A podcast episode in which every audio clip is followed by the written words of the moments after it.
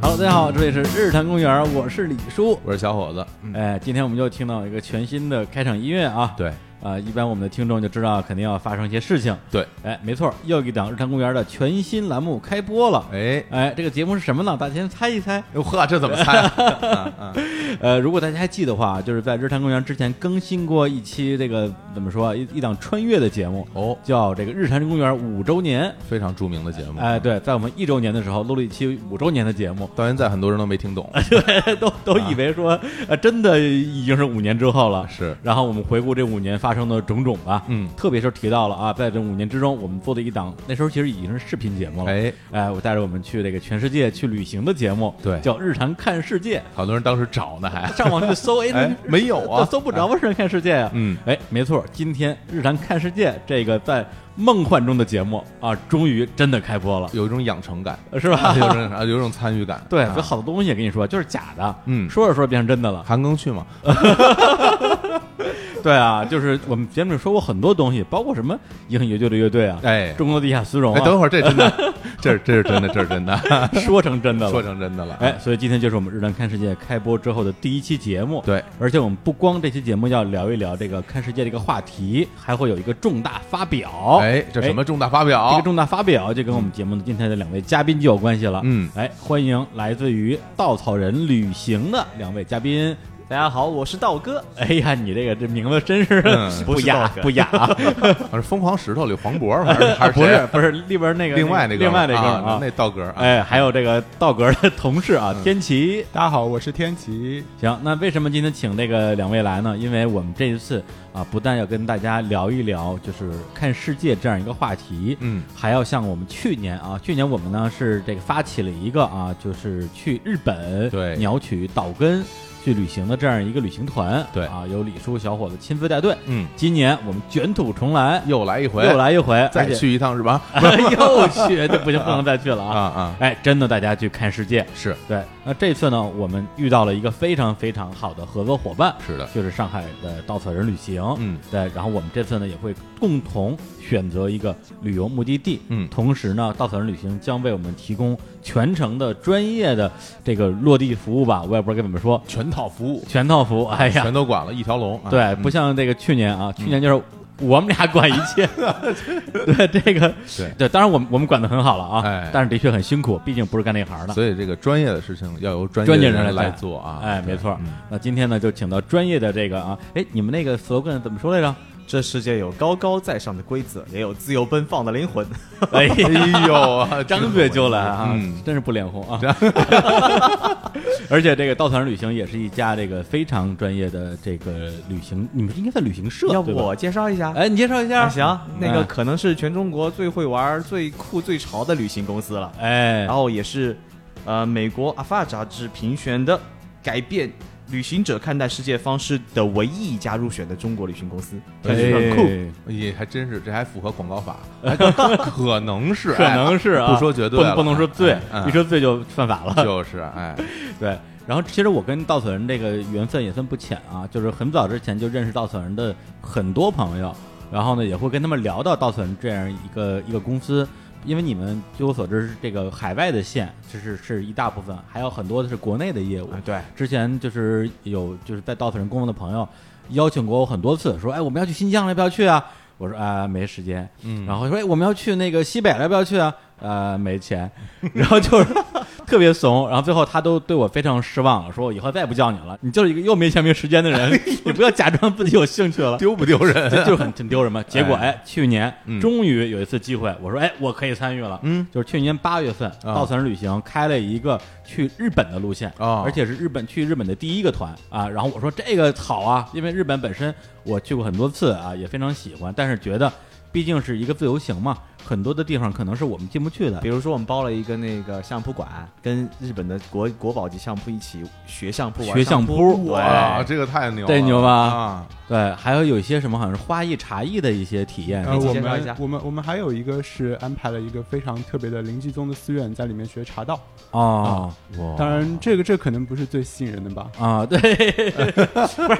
去之前我觉得啊，哦，对，还有泡温泉，对 我来讲，不是泡完都谁愿意泡温泉啊不？是那个泡温泉，去之前对我来 讲最有吸引力的可能就是这个体验式的一些东西，茶道呀，这个相扑也好，啊嗯我说这个我一定要去啊，嗯看看人家是怎么玩的啊，顺便学习学习，因为那时候我们我们那日本团刚回来嘛，嗯我觉得我们尚有一些可以提高的地方，对正好去学习一下先进经验，哎然后我就毫不犹豫的报了他们的团啊，自己花的钱啊，嗯，结果最后没去成啊，因为那时候我我妈病了嘛，对，然后就没办法就把这个团就就就退掉了。然后退掉之后呢，我就其实就已经非常的觉得遗憾了。结果呢，去了这个团的呃一位稻草人的朋友就跟我讲啊，说去了之后啊，我我跟你说，男女混浴泡温泉。对哟，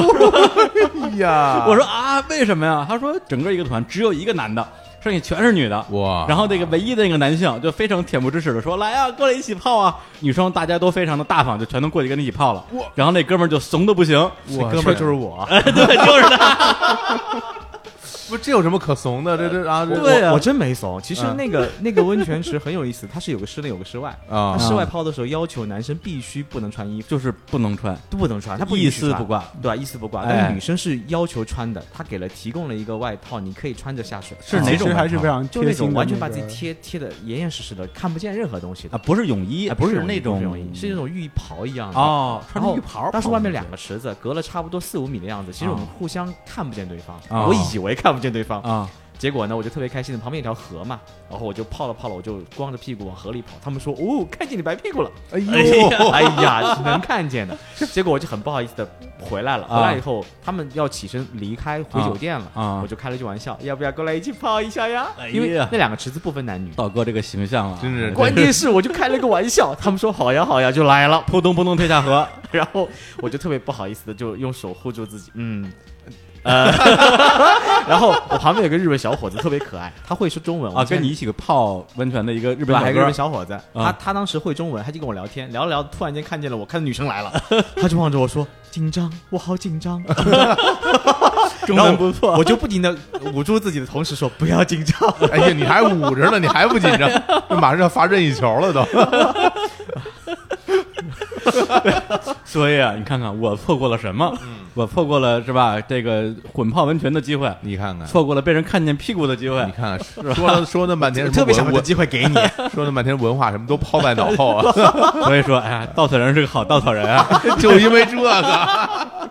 没有，主要是我们年龄限制，所以在我们团里面没有小孩子，没有老人， 啊，对对对，对他都们是年轻人他们这点特别好，因为啊稻草人之前有两个地地方让我觉得是非常值得去学习的啊。嗯因为如果说他们一开始说我是个旅行社，那我第一反应旅行社是吧？因为我自己真的是一直是自由行，我对于跟团这件事儿是非常非常抗拒的。结果后来也是因为认识稻草人的朋友跟我说，哎，他们的玩法跟其他的旅行社肯定是不太一样，大家就是像像朋友一样那种。呃，有两个限制，第一个是年龄限制，国际是十八到四十五岁，国内是十六到三十九岁，啊、那个国内是十几到多少？十六到三十九岁， 啊，我们今年三十九，明没关系年就国不际能参等着加你了是吧？国际还可以参加。 啊，太诱对人了，那就是国国内真的不让我去 了。你们这我们年龄限制是系统自动设置的，只要你填身份 证，你 一限不好意思提醒你，对不起，您超过年 龄了。其实我们并没有歧视那个哎喂的，等会儿，等我会要儿，解释一下，哎，这是我今天听到最有意思一件事儿了。咱们咱们咱们这么熟，不能走走后门吗？还真走不了，哎呀我改不了系哎呀哎统。呦其实我们做年龄限制的意思不 是要歧视孩子、歧视老年人，啊只是为了让整个团队能志同道合，有一因个为这比样较子。和谐的气氛。对对对，可以聊天。哎，李叔，你看我这身份证，给你看。太其实好啊了，其实刚刚您说那个旅行社抱团的事儿，其嗯实说白了，我们也是一个团队旅行的公司，但是呢，很多我们的粉丝们都会讲，嗯，都会自己有一个 slogan 叫做“从来不跟团，只跟稻草人”，呵就我哦们是介于哎呦团队游跟自由行之间的一种第三种旅行方式。真不错。哎对，就所有自由行的优点我们都有，挺自由的。呃，交朋友，所以团队优势我们也有，比较安全，可以深入到你去不了的地方，啊还很多你无法体验到的体验都会给你。哎，说的不错啊！嗯再说就加钱 了。对对，所以我对于稻草人这个年龄限制，我个人是非常支持的啊。虽然我马上我就要被限制 了啊，但是没关系，我可以帮你们的国际团。嗯哎，这样跟这儿也插一句啊，就是这次我们的出行。跟稻草人一样，会有一个年龄限制，对啊，就是十八岁到到啊四45十五岁之间，哎哎，这样的话，大家呢，第一个是成年人，嗯啊，对自己的行为有一个完全的这个什么负责任的能力，对另一方面呢，超过四十五岁的你就跟李叔一样被 限制吧，对吧？他就是大一视同仁啊。哎，还有第二个限制，就是他们所有的这个，包括国内游吧，都都是人数限制都是目的地集合啊，对对对对对，对，比如说之前他们在全世界各地都有路线嘛，都是在目的地集合，包括后来我们去年去发日本团的时候，也是用这样一个方法。是对，我觉得这呃对我们来讲啊，我觉得有两个好处，第一个是说，呃，本身少去了很多帮人买订机票的订事订儿机 票、弄签证的这个麻烦。嗯第二个就是说，也相当于设了一个门槛儿，这些会来报团的人至少是能够自己搞定机票和签证的人。对对，其实除了人数限制还有目的地集合以外，其实目的地集合还有个方式，是因为我们希望大家能不受时间限制。你如果喜欢这里，可以早几天去，可以晚几天回。哦我们希望帮你开启这扇大门以后，你自己探索。嗯，我们希望有这样的理念在里面。嗯对对同对时我们团队都是人数限制的，我们比如说国际十六个人，嗯我们希望人数不能太多，嗯不能太少，太少了你可能交不到志合道合的朋友，太多的话你没有机会去分享交流，嗯去缺乏嗯嗯交朋友的这么一个环境，是所以做这么件事儿。对，所以去年我们这个日本团回来之后，我就想说，哎，咱们是不是要再搞一个团？所以当时我八月份要跟你去日本，其实呃，只能说一半儿目的是为了 那原来个还想来看，偷师对吧？哎， 对，不是，同时也是想说，如果能偷，咱就偷，偷不着，咱们就合作嘛， 哎，挺好的，是吧？ 呃，结果最后没去成，导致我们的合作的时延续了间一年对嗯也往后延续了一年。然后这次我们讨论说，哎，那咱们既然大家想好了说想一起做一个这个相当于日坛跟稻草人一起发起的这样一个日坛看世界的呃旅游团啊，我们这我们也旅游团啊，然后就找目的地啊，然后就选来选去，后来发现稻草人本身已经覆盖到的这些路线其实挺多的，包括比如说我非常热爱的啊，嗯什么印度哎，是吧，什么非洲，你看是吧，看，坦桑尼亚全是我去过的地儿。瞧这些地儿啊，哎，这些地儿啊，然后也有，比如说我们之前节目里边聊过的，像墨西哥，对还有我们之前其实也大家都很有兴趣的，像什么摩洛哥呀、嗯，像那个什么高加索地区啊，是呃，还有这个反正非常多啊。你们好像也有一些去北欧的一些团，哎，对，对就还很有多小众目的地，嗯对俄罗斯的勘察家什么之类的，结果选来选去，最后哎，我们定了一个目的地，哎哎，我们要揭晓了啊，哎，约个蛋啊，哎呀，对约旦啊，约旦啊，对，大家一定非常关心哇，我们这次的这个出行时间啊，什么时候去？天数啊，对还有这个价格，哎，价格非常重要啊。是的哎，那我们这个价格，哎，哎 先不说啊，就不说，哎卖个关子，在节目的最后再宣布。对但是这个出行时间跟天数，我也先说一下，对大家一边听节目，一边也开始盘算哎自己有没有档期。对呃其实对于很多的我们节目的听众而言，包括去年我们也有这种感觉，其实钱不重要，对，时间很重要。真是哎，那我们先公布一下我们的出行时间是二零一八年的八月十一号到八月十九号，哎，哎一共九天的行程。哇，哎，这是一个非常非常丰富的旅程，因为我们之前也讨论过说，呃，七天行不行，六天行不行？嗯然后稻草人给我们的一个反馈就是说，六天七天当然行，但是你玩不了这么的爽。对，对，所以我对我们来讲，我觉得爽是第一位的，嗯好不容易去一趟，那可不是吗来？都来了，对，啊中东嘛，多玩几天，对，嗯要不然你去那之后，那个一来一回，嗯，一加在一起正经玩就玩三四天，没劲。对，哎，嗯，呃，那我们最后为什么要选择约个蛋呢？哎， 对对，这这解释一下，其实之前也有几个备选啊，但是呢，各有一些这个不方便之处，欠缺哎啊，比如说呃，印度当然是个好印度了，嗯，但是七八月份儿太热，哎，对，然后呢，这个墨西哥啊也是个好墨西哥，对但是太远，还有对，高加索地区呢、嗯也也挺高的，是啊，但是我没听说 过，如果按照没听说过这样哎来来定的话，那估计只有国内和印度 了。我就说我都没听说过，那嗯肯定这这是没名儿，哦大家都不愿意去。哎呀，啊！结果后来我们定了约旦之后呢，然后大哥跟我说，高交所现在我们销售第一，你 看，对，约旦本来是第一，嗯后来高加索变成第一了。我说啊，我说那我还是再再再学学地理知识啊，没关系，我们啊去完之后，大家就约旦又能回到第一了。哎没错啊是吧？重回第一名。所以这约旦这个路线，你们本身是已经怎么说，就是开发了多长时间了约旦是一六年的五一的时候首发，到现在已经两年多时间了。啊？那然后当时怎么会选择去开这么一个线？哦，这是一个很有趣的 story。 哎哎呀妈还有还卖个关 子，对啊，我跟天琪感觉是要在脱二零裤一子了真是啊，你只要用那种很贱的语气说话，就 就是啊要脱裤子。 我 哎就这么贱，怎么要打我呀？好啊，二零一五年十二月份的时候，我们是埃及首发，嗯首发呢，我跟天气带队，带完队以后，我们俩就想，哎，要不要休个假？哎哎休个假，把周边的地方走走，利用公款消费嘛，对吧？哎呦哎，呀来回机票公司付了嘛，对吧？太好那了就主起要一个礼是拜觉假得约旦比较近，就在隔壁。 对啊，我们就想，那我们就找个地方去溜达一圈，我们就选了嗯约旦。我们俩就背了个包，就带完队嘛，就是领队那种方式，就背了个包就去了。去了以后，第三天还是第二天，我们觉得哇，这地方真棒，我们就哎瞬间从哎度假模式改到了探路模式。哦啊，就觉得有料，觉得有料。然后我们,、嗯我们探完路回来以后，就觉得这个地方那么小众，那么不有名，嗯我们一年出两个队，意思意思一下。啊，顺便跟着玩一下，结果两个队两个礼拜爆满，于是我们就加线、加线、加线、加线，瞬间成了我们当年销售第二名，哦，证明了我们的队员多有品 位。哎呀，挺能夸的啊啊啊哎，那不是那为什么呀？我挺奇怪的，因为约旦给人感觉好像真的是一个比较冷门的旅行目的地，就是说自由行的人好像去的也不多，就是他为什么会这么多人去呢？呃，我后来在想这个啊原因，我觉得有几个原因。第一，约旦本身啊国家小，但是涵盖了各种风景地貌，嗯它有全世界最有名的一些景区，比如说佩德拉，世界新七大奇迹之一。哦，对对，还有月亮谷，当时很有名的一部电影《火火星救援》在那儿拍的，它也是一个世界文化跟自然双马遗拉产。蒙种土豆那地儿，对，对对，特别美，特别美。一到日落时，哇，那个整个沙漠像粉色一样，哎 呀，哇，那内心的小小公主泡泡就冒起来了。小土豆还有都实际冒上，你小学就学到了一个地理地方，叫做死海哦啊，死海有一半属于约旦，嗯你躺在死海里，真的可以拎拎张报纸浮在上面。啊，这个是真的对，真的。啊，这然不是后编它的，还有红海，红海的水也非常非常蓝，非常漂亮。本身它自己又是一个在很很很有名的欧亚大陆的连接点，嗯，它有很多历史、很多文明在那里冲突跟包容，所以有很多嗯的古迹可以看。是它有基督教、伊斯兰教，很多文化冲突在那边发生，很多故事在那边发生，所以这个地方本身无论是景点的吸引程度，还有就是实际体验本身都非常的棒，而且那边有很多很多好酒店，哦而且旅游又是国家的三大支柱产业之一，所以他们大力发展旅游业，本身的基础建设也很好，嗯，还有一点就是那个国家小，车程很短，哦所以旅行体验又很好，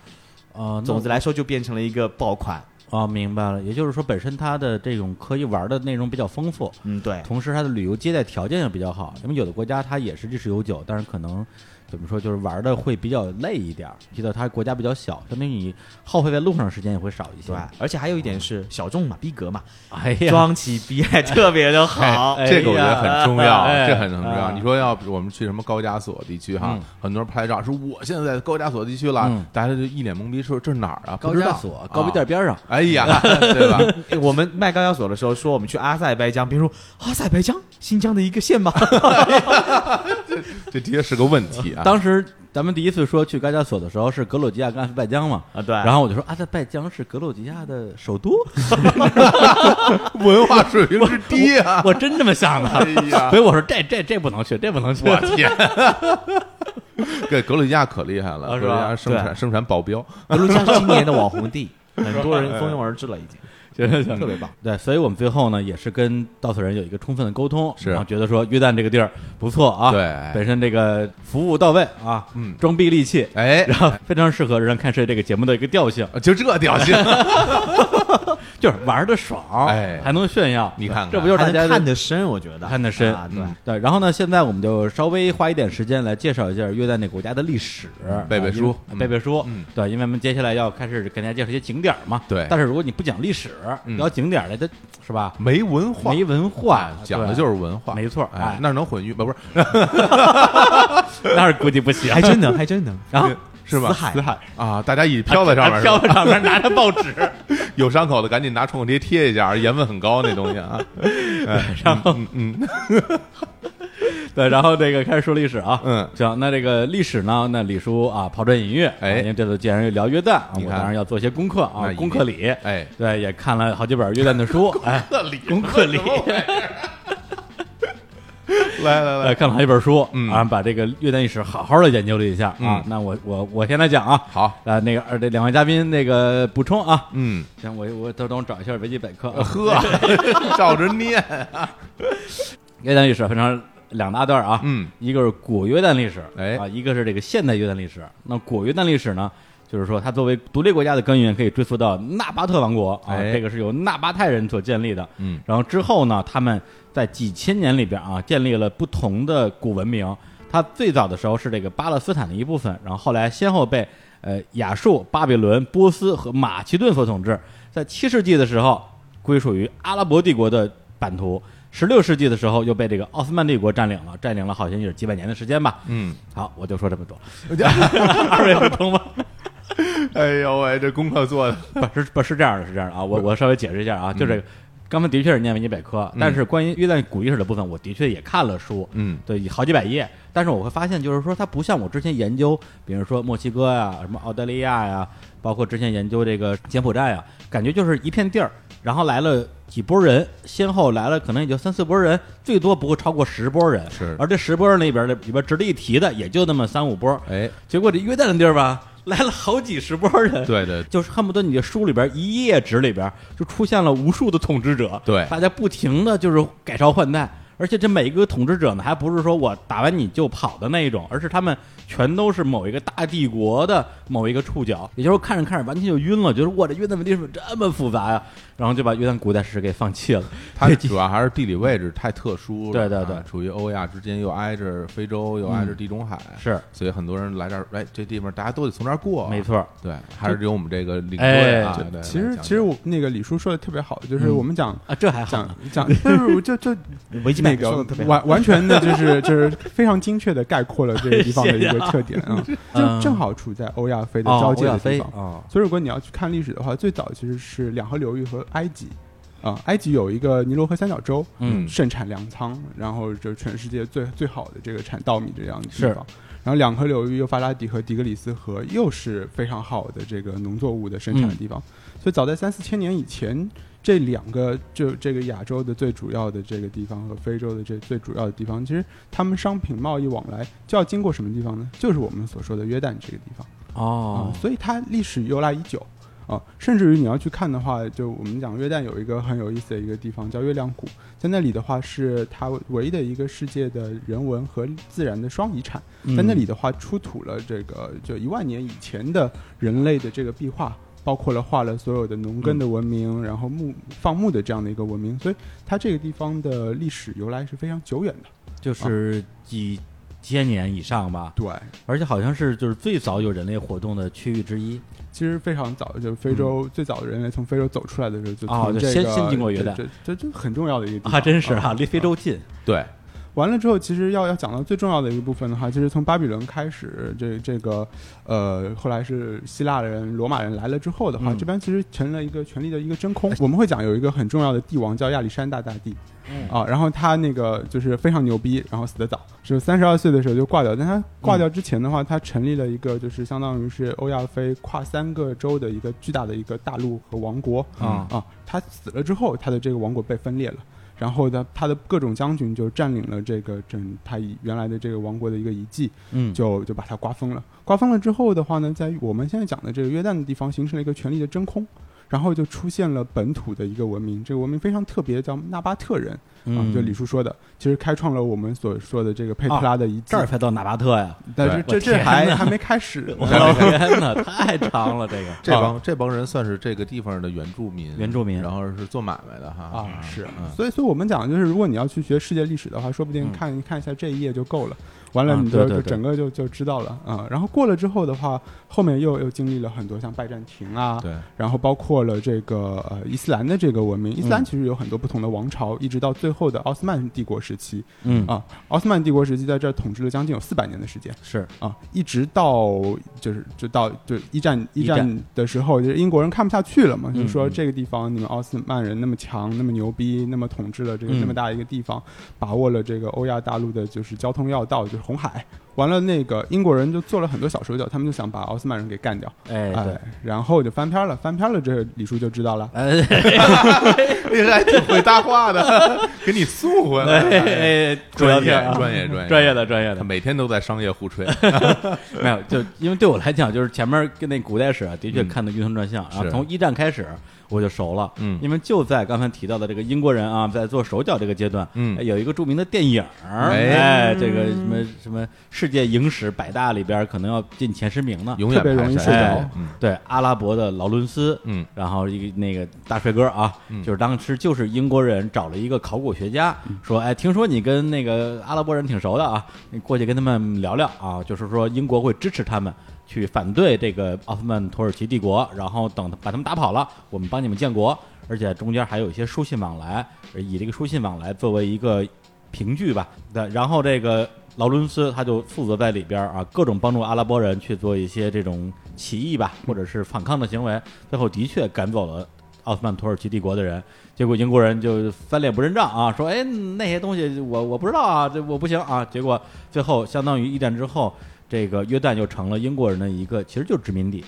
对，英国人其实还是想的特别清楚，嗯，就我先帮你们把这个原来的这些大佬们给干掉，完了之后呢，你们反正也没什么能力，要不然我就来领导你们就行了。是，然后约旦真正独立那都是二战之后了，因为从一战到二战之间，约旦这个国家一直在争取独立嘛。然后，于是，在二战期间啊，约旦也是为了得到宗主国的一些认可，然后就玩命的去支持英国啊，包括又派兵又出钱之类的，那最后相当于是赢得了二战。然后说，那你老大，你得让我独立了吧？最后终于才变成一个独立国家。呃，英国人其实也也是就是有有自己的小小心思嘛，因为他嗯搞德国人的话，还是需要阿拉伯人的支持啊、呃哦包括这汉至沙特阿拉伯地方这这一嗯块的，所以当时其实他们内部就达成了一个协议，就二战结束之后，他就默许了这个约旦的整个的一个独立，就事件就发生在一九四六年。独立之后呢，就是在历史上就有一个大家经常提到的一个词儿，呃，叫不有不同的说法啊，中东战争，哎，什么这个巴以战争、嗯，阿以战争，哎其，实说的都是一回事儿，主要是针对的这个由以色列要复国，呃，要在以前的这个巴勒斯坦的国土上去重建以以色列国引发的，好像最后打了五次还是几次，呃，五次中东战争，对五次中东战争，然后那个约旦当时好像是比较深度的参与了第一次，然后就是一九四七年的时候，联合国开一个会，意思就是说，那你们也别争了，咱们就直接把这国家分一分吧，巴勒斯坦人跟以色列人就是大家每人分一块儿，但是他分的呢。呃，怎么说呀？反正以色列人没什么意见， 巴勒斯坦人比较有意见。对意思就是说，相当于是只占这个国家三分之一人口的犹太人得到了实际上百分之五十六的土地，嗯而且还都是比较富饶的土地。嗯，沿海的地方，对，留给巴勒斯坦原来的这些居民的呢，就就都是比较贫瘠。沙漠。对，然后巴勒斯坦人就不干了，而且巴勒斯坦的这些兄弟们，阿拉伯国家都不干了，大家就一起跟这个以色列打了一仗。当然，以色列背后也有很多的豪强的支持吧。嗯结果最后的结果是，把巴勒斯坦当时分到的那那些地也都给打没了， 这就是就是打输了嘛。嗯然后那之后，反正由这个作为一个导火索，又先后发生了四五次这样的这个中东战争。但是约旦比较深度参与的，好像只有那第一次。当时其实，在嗯那个一九四八年的时候，以色列其实是建国，那嗯，建国其实有一个很大的一个背景，就是当时整个西方世界都都觉得对犹太人有点愧疚，哦，他们就觉得，哎，对犹太人，我们当时他们欠被你们屠的杀的啊时候，就就好像看着你们被虐，然后我嗯又就是不想帮你们，就觉得嗯你们总总是不是太友善的一个民族吧嗯。但死了太多的人，完了之后就想帮他们建个国，建个国了之后的话，在巴勒斯坦地方又生活着大量的犹太人，嗯所以完了之后就默许了这个国家的成立。嗯但是对于整个阿拉伯地区来说的话，就相当于在它的心脏地区腹地突然之间多出来了一个别的民族、别的宗教的一个国家，嗯，这个感觉其实是挺扎心的。嗯嗯嗯啊，然后大家就不愿意看到这件事情，所以一九四八年的时候发生了一次比较大的一个呃，就是战争嗯啊。嗯那这战争结束之后的话，其实约旦其实是掌管了整个的，我们现在讲约旦和西岸地区和我们现在的整个约旦的地方都是归约旦嗯啊。然后以色列只是中间的这个巴勒斯坦地区的一小部分。这样啊、然后后来慢慢的就就以色列越来越强，大家看到现在其实是一个非常世界上经济军事非常发达的一个国家，然后他们的土地也变得越来越大，啊、然后对周围的影响力也越来越大。相对来说，约旦就就他他需要不断的去寻找自己的一个定位和一个坐标，嗯，嗯，对，所以后来我看那个从约旦跟其他国家的这种外交，他最开始呢是非常坚定的支持巴勒斯坦这个，嗯相当于是要赶走侵略者嘛。对，因为嗯当时犹太人也不怎么有钱，也不怎么有实力，对对，包括巴结组织最开始就是在约旦国内活动，但后来呢，就刚像刚才天七说的，一方面觉得以色列人这实在是打不赢，呃，估计是没戏了；另一方面的话，巴结组织那时候也有一些比较激进的做法，嗯后来约旦相当于就跟这个巴勒斯坦解放组织就划清界限了。嗯，后来相当于是把呃约旦河西岸的部分就是这个地方交给了巴勒斯坦去重新建国。对然后一九八八年的时候才有的巴勒斯坦这个国家，相当于，嗯然后约旦就变成了一个相当于是跟巴勒斯坦依然保持着良好关系，嗯但是没有那么紧密的一个政治绑定关系的一个独立国家了。周围的国家都特别有钱，都特别有石油，对然后靠卖石油就能就是身家过亿，嗯然后特别的发达，每个对人都开上豪车。但约旦的一个特点就是他们家没有石油， 啊，对对对对对对，所以他因为没有石油，导致他的这种国际政治的关系只能是靠跟大家不停的去怎么说呀，监于 其楚，坚于哎，对对 对，坚于其楚。嗯而且你像他当时那么坚定的站在巴勒斯坦这边，结果他后来成了第二个跟以色列建交的建国交特家别。早。嗯，对，但是建交之后呢，他又没有完全的跟中东的其他国家弄掰，嗯关系好像也还不错然后跟美国关系也特别好嗯啊。。对啊，就是我觉得他是如何搞定的？对熟读《孙子兵法》那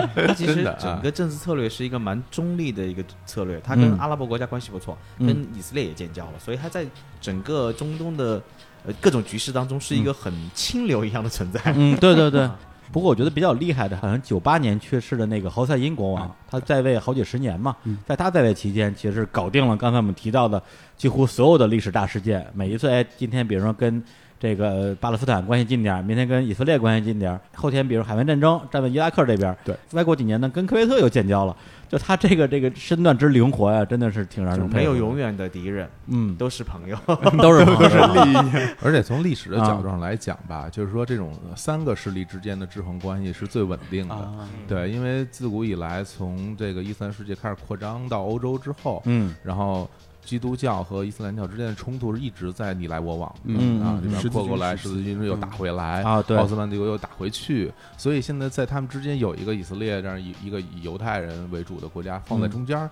啊哦作为一个缓冲地带，这变成三了一方个三势角嗯形。三方势力就有一个制衡，它就会达到一种所谓的平衡状态。所以嗯最后现在这状态比原来那状态是要是安全的，因为之前大家无论签订多少的协约也好，嗯过不了多长时间，马上这边只要一示威，那边就打过去。川普对，这打来打去，永远在这样。所以现在三个人在一起，这个这个地的确这个地方其实是相对稳定的状态。对嗯，嗯，而且我感觉就看那个，呃，整个书里边写的，好像约旦在很多的不同的敌对国家的关系里边，嗯永永远扮演是第三者的那个那个身份。而且它位置比较特殊，因为啊它就在那个所有人的中间，它就在那角那儿，它啊它不不扮演这角色也不行 哎啊，对另一方面的话，大家如果真的是说还想好好过日子，对谁都要拉拢他一下，对你不拉拢他也不行嗯，从阿拉伯人一开始卖香料的时候，就得就得跟他从从那儿过。啊，对，，你不从我这儿过，你到不了地中啊海，你到不了北非，你到不了欧洲，你都得从我这儿过。嗯必经之地，对，所以我就收 钱，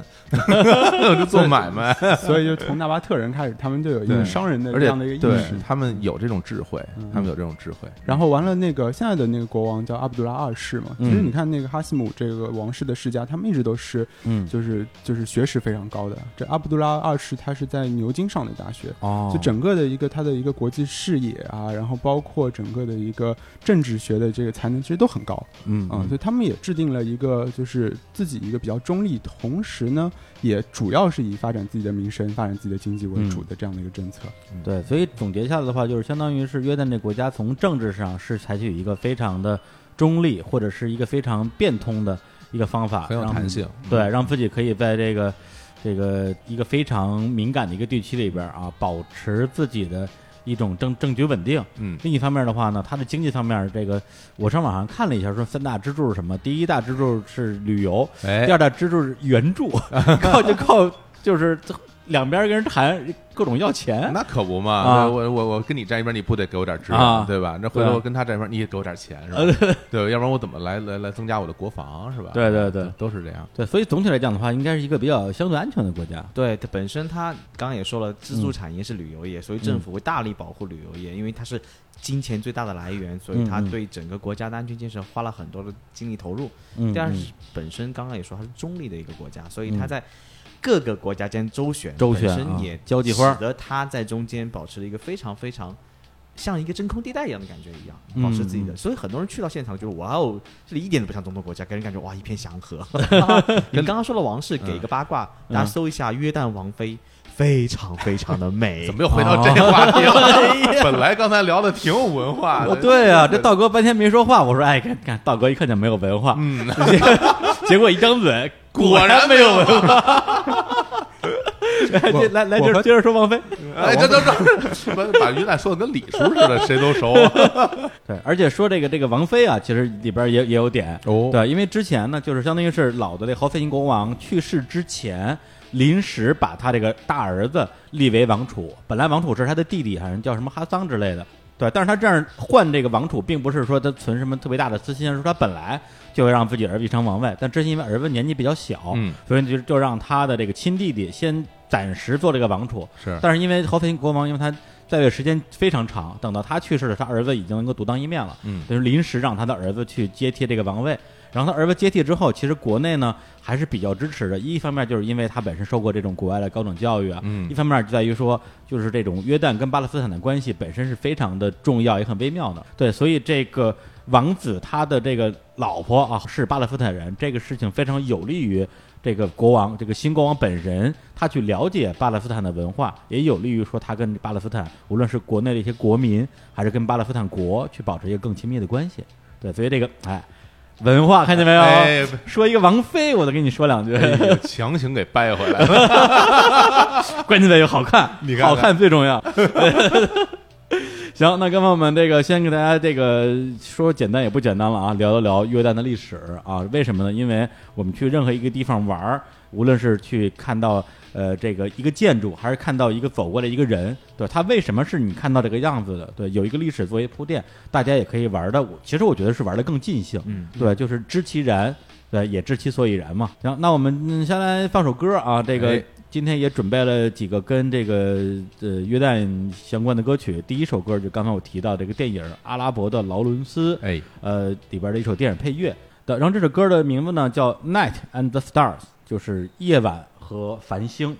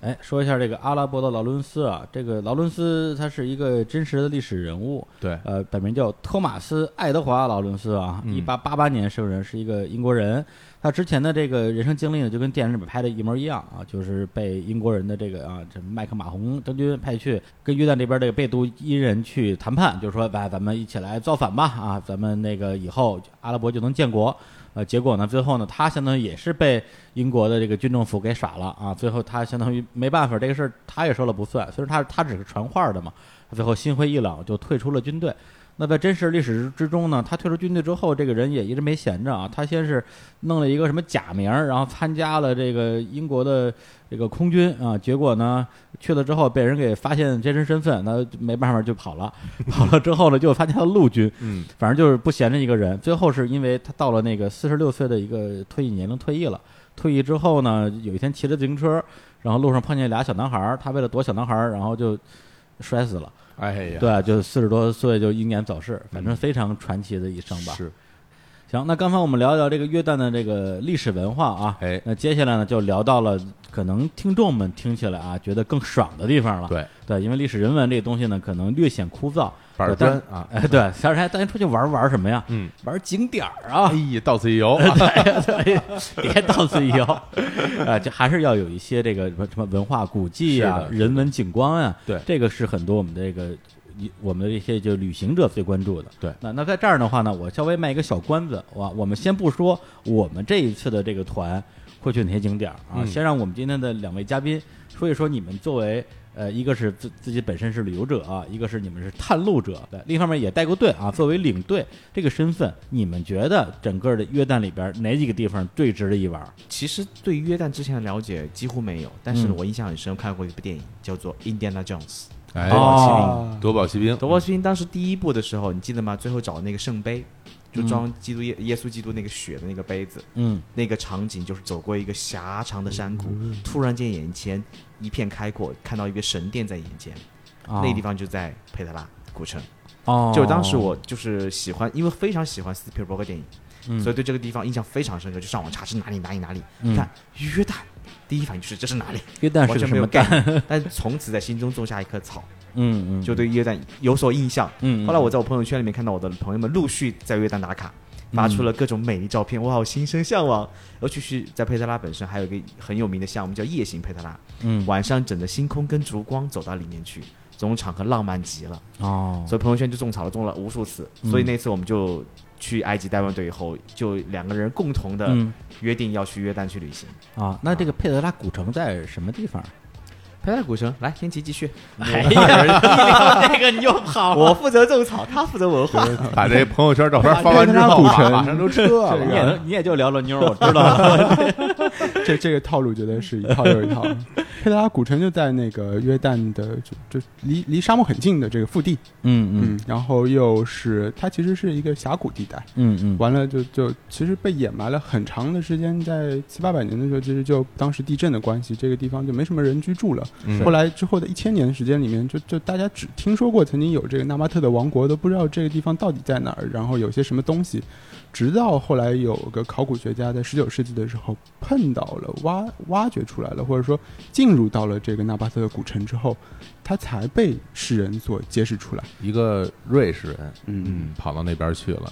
对，然后这佩德拉古城其实刚刚你说是印第安纳琼斯那个取景地，嗯还有现在最新的，就是因为这个印第安纳琼斯可能电影比较老了，好多那个年轻的我们的听众可能没没看过。我变形金刚从在来没里面看看过过。 对对，啊但是新的你看过《变形金刚》在那儿在那儿取景，变形金刚我也没 看，哎呀，太烂哎了呀，这没看电影那没办法了， 也是在那儿取的景啊！就是最新那一部是吗？对呃，应该是第二部吧，第三部第三部，第三部我记得啊，是第第三三部部也在那儿取的景，而且我说个题外话，啊整个约旦其实文化产业很发达。嗯因为整个中东北非，你如果想拍在中东北非那种，嗯就中东那种印象深刻的地方，一个一般就两个地方可以拍，一个是摩洛哥，一个就是约旦。哦，所以约旦其实有一个官方的电影局，它会负责接纳各种好莱坞啊大片的这种拍摄。嗯在安曼，就是它首都的地方，有一个电影博物馆，嗯就有各种各样的当年跟各种大导演是是是合作的这么一个展出，哦其实还蛮有意思的。你想到那个，就那个中东北非的那种，比如沙漠和红色的岩石，嗯就那种地貌，基本都是在这些地方。我明白对了啊啊，就好像就是好多那个需要。表现这个西北风貌的，全都去银川。哎对，因为我之 前我去过银川有个影视基地，看他们好多一些之前的取景，什么《星路门客栈》《双旗镇刀客》嗯， 《大话西游》哎全都在那儿取的景。是是是，啊它就有那种沙漠感对就是对中对国的沙漠感。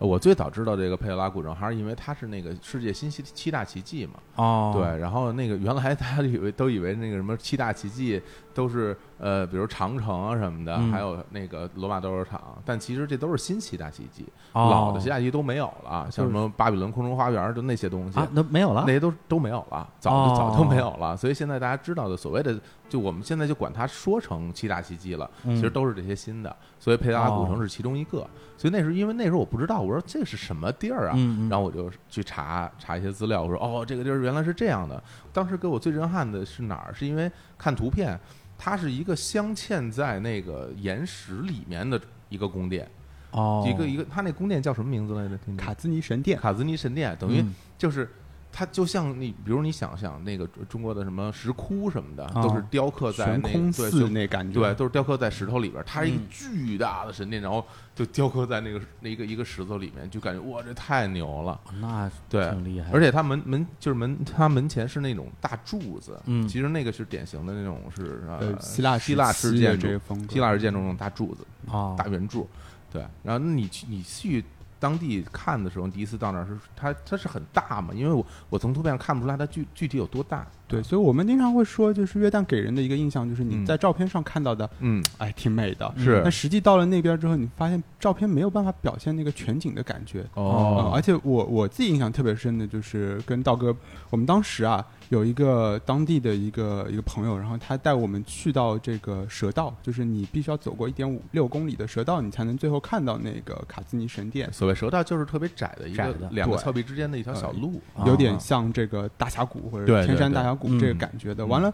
但但是你一路走那一点六公里的蛇道，你都看不到那个神殿，是的嗯，直到最后那一百米的时候，我那朋友他跟我说说你安静的闭上眼，然后贴着那个墙，然后往往左边转，嗯，往前迈出七步。然后当 我那七步迈完之后，他说：“你来，接下来往右边转一下，哦哎来，请你慢慢的睁开眼睛。”那那个瞬间，这整个的卡斯尼神殿呈现在你面前的时候，你不由自主的你就挖了出来，啊，就哦特别的，就是你看，哇，这到底是个什么东西？怎么出现在那里的？然后怎么突然就出现在你眼前了？嗯，但你可以想象，就是就这几百年来，人们看到它的那个印象，第一印象一直都是这样的。嗯，而且就是它它特最特别的地方，其实就是它并不是一个建上去的一个东西，嗯而是、而是完全是从这个一整座大山里边开凿凿出来的开凿出来的。凿出来的神殿，对对，嗯凿出来的，这个这这个这个这太牛了，无法想象啊，所以这个，所以我后来那个就去呃看他具体啊的一些介绍，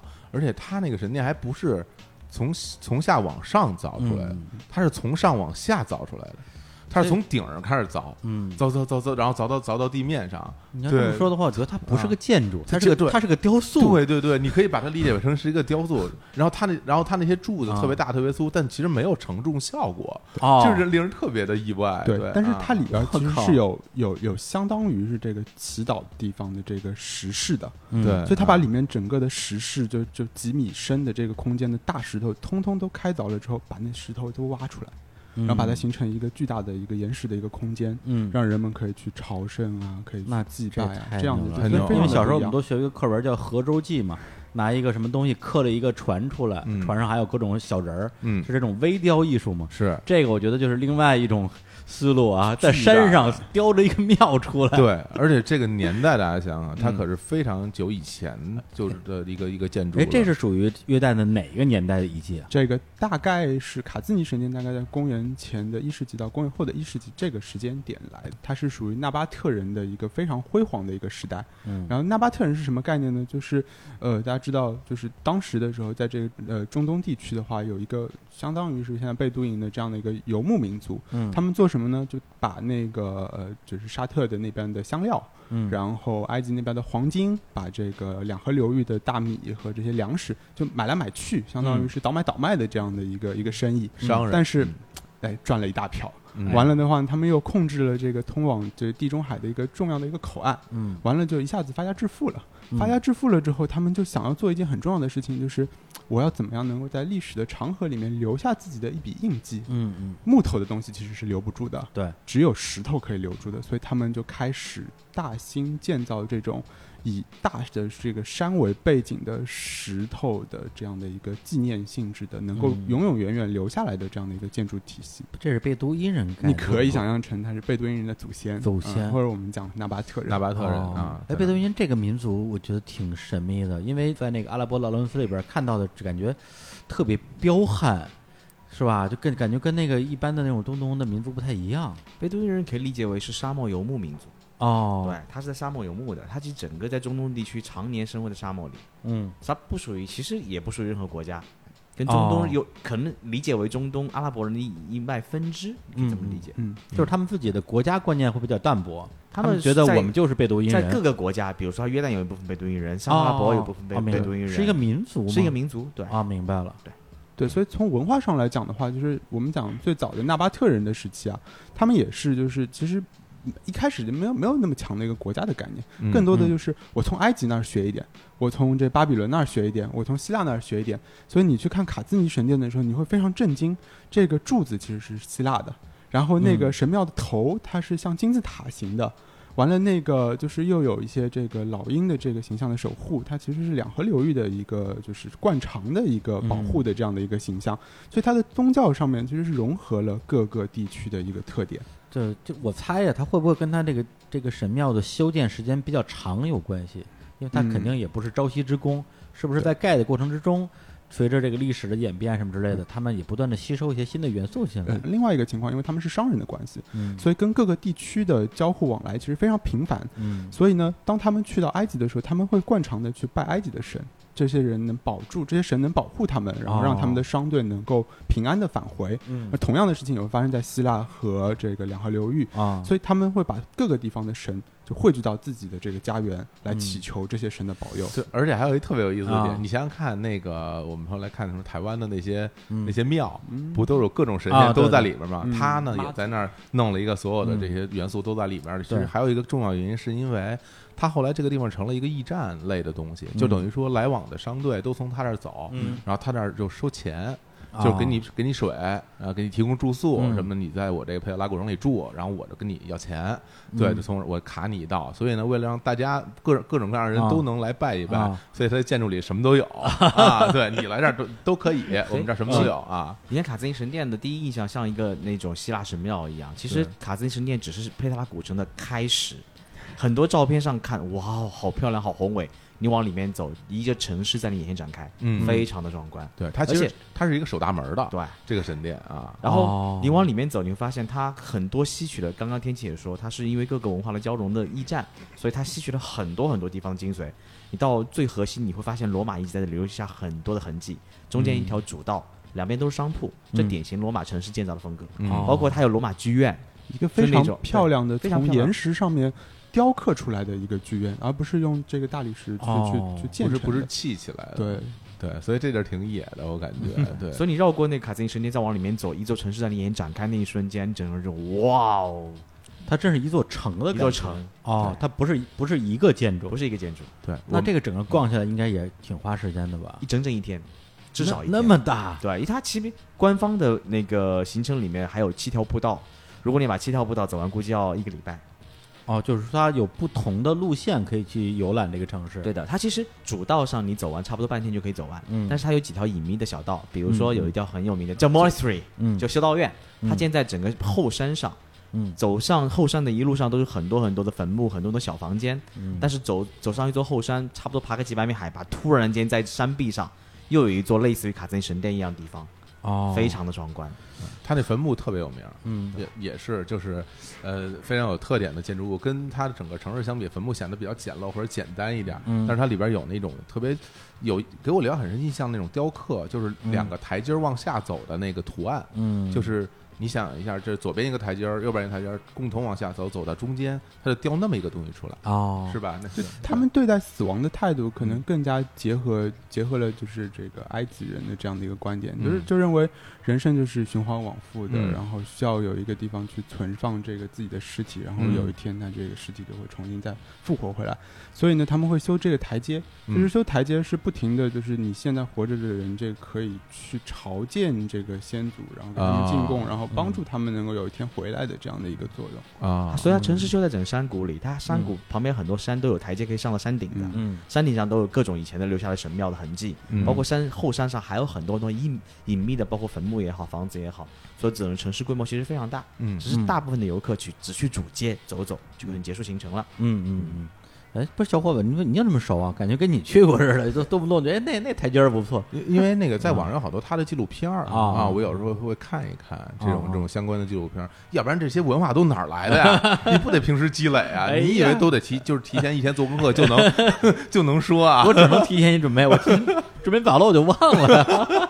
趁热是吧？其实佩特拉还有一点特别有意思，嗯它是它是砂岩的那种呃是是那个地质结构嗯，但是它那砂岩是很多年代的沉积一点点形成的，所以它特别美在于它的石石头是各种颜色，玫瑰 色，哦，对，玫瑰色，然后还有很多种色彩嗯沉积堆叠，它不是一种颜色。比如，嗯所以你到那个山区，你走到一个房间里，有灯一打开，哇哦，各种颜色堆叠像彩虹一样，非常漂亮，非常漂亮。哎其呀，实说半天，李叔，你知道为什么这个佩拉古城以及这神殿这么漂亮吗？为什么呢？有 钱，谁有钱？这这是吧？这这帮商人有钱啊也是这儿的人有钱，嗯我才能干这么多东西对，。否则那个对就是像卡兹尼神殿，它得花多长的时间，对啊请多少工人从这个山上、从下面、从上往下，慢慢的去凿，嗯去去把这个石头去去雕刻出来，嗯其实非常耗费人力物力的。嗯，收的都是那买路财，哎这都是 。买路财，这真的是买路财哎太野了你看多野啊呀！但我们讲那个、嗯这个贝特拉，其实它存在还有一个很重要的原嗯因，就是在在两千年以前啊，就所有的商贸往来的时候，其实很重要的一点就是你一定要有水。哎，你如果没水的话，就就玩完，嗯对就对你你你这这这这个驼队其实没有办法出去，对出嗯去就沙漠，你就渴死了。嗯，但是佩特拉其实它本身是一个沙漠的这个峡谷地带，它本身不具备水的这个来源啊，啊。那你说这个佩特拉它的水嗯哪来呢？哪儿来呢？哪儿就来他的们他们很有意思的一点是，就是在山上嗯他们会去修很多的这个蓄水池，然后每次下雨的时候就会把这蓄水池的水都聚集起来，但是这些水哦都离这个城市有个五公里、十公里，嗯甚至二三十公里。哦，然后他们再用陶土的管道，再再把这个水用一个很低的一个斜度，然后慢嗯慢的输送到了城市里面。而且他们把生活用水和农业用水啊和废水就分开去、去存放，这在两千年之前是非常牛逼的太一个先工进程。了这个你，沿着蛇道往里走，你发现旁边两边就有啊很多陶土的痕迹留下来，就水道，而且整个呢湾这个这个水管儿，哎它有水管儿，理解有水管，而且最牛的一点啊是什么？就是我看啊，它那上面说，就是它那个陶土的那啊个水管儿，其实那个承压能力比较弱，啊很容易爆。对啊所以他们就算出了一个最精确的角度。嗯这个以这种倾斜角度里边儿，水能以百分之八十的容量，然后往下流啊，就不会爆。可以特呀，别这帮 牛啊古代人然后里边儿城里边儿建喷泉呢， 我 真的就是特别厉害，啊太会玩了，太会玩儿了。关啊关于佩特拉还有一个小冷知识，嗯嗯这是全世界应该所有最有名景点里面最贵的门 票，啊一张门票将近六百人民币。哇，哦，有买钱路钱，，买路钱还是买路这钱，这点一听就2000年前人就就修没的改东西过。我跟你说，这帮人现在还能收 钱你看还收钱呢，哎呀，比咱们刚才那高速路收的时间 还长。哎哎对，所以佩特拉古城啊，如果说就怎么说，出去约旦啊，假如作为一个一个游客啊，嗯那个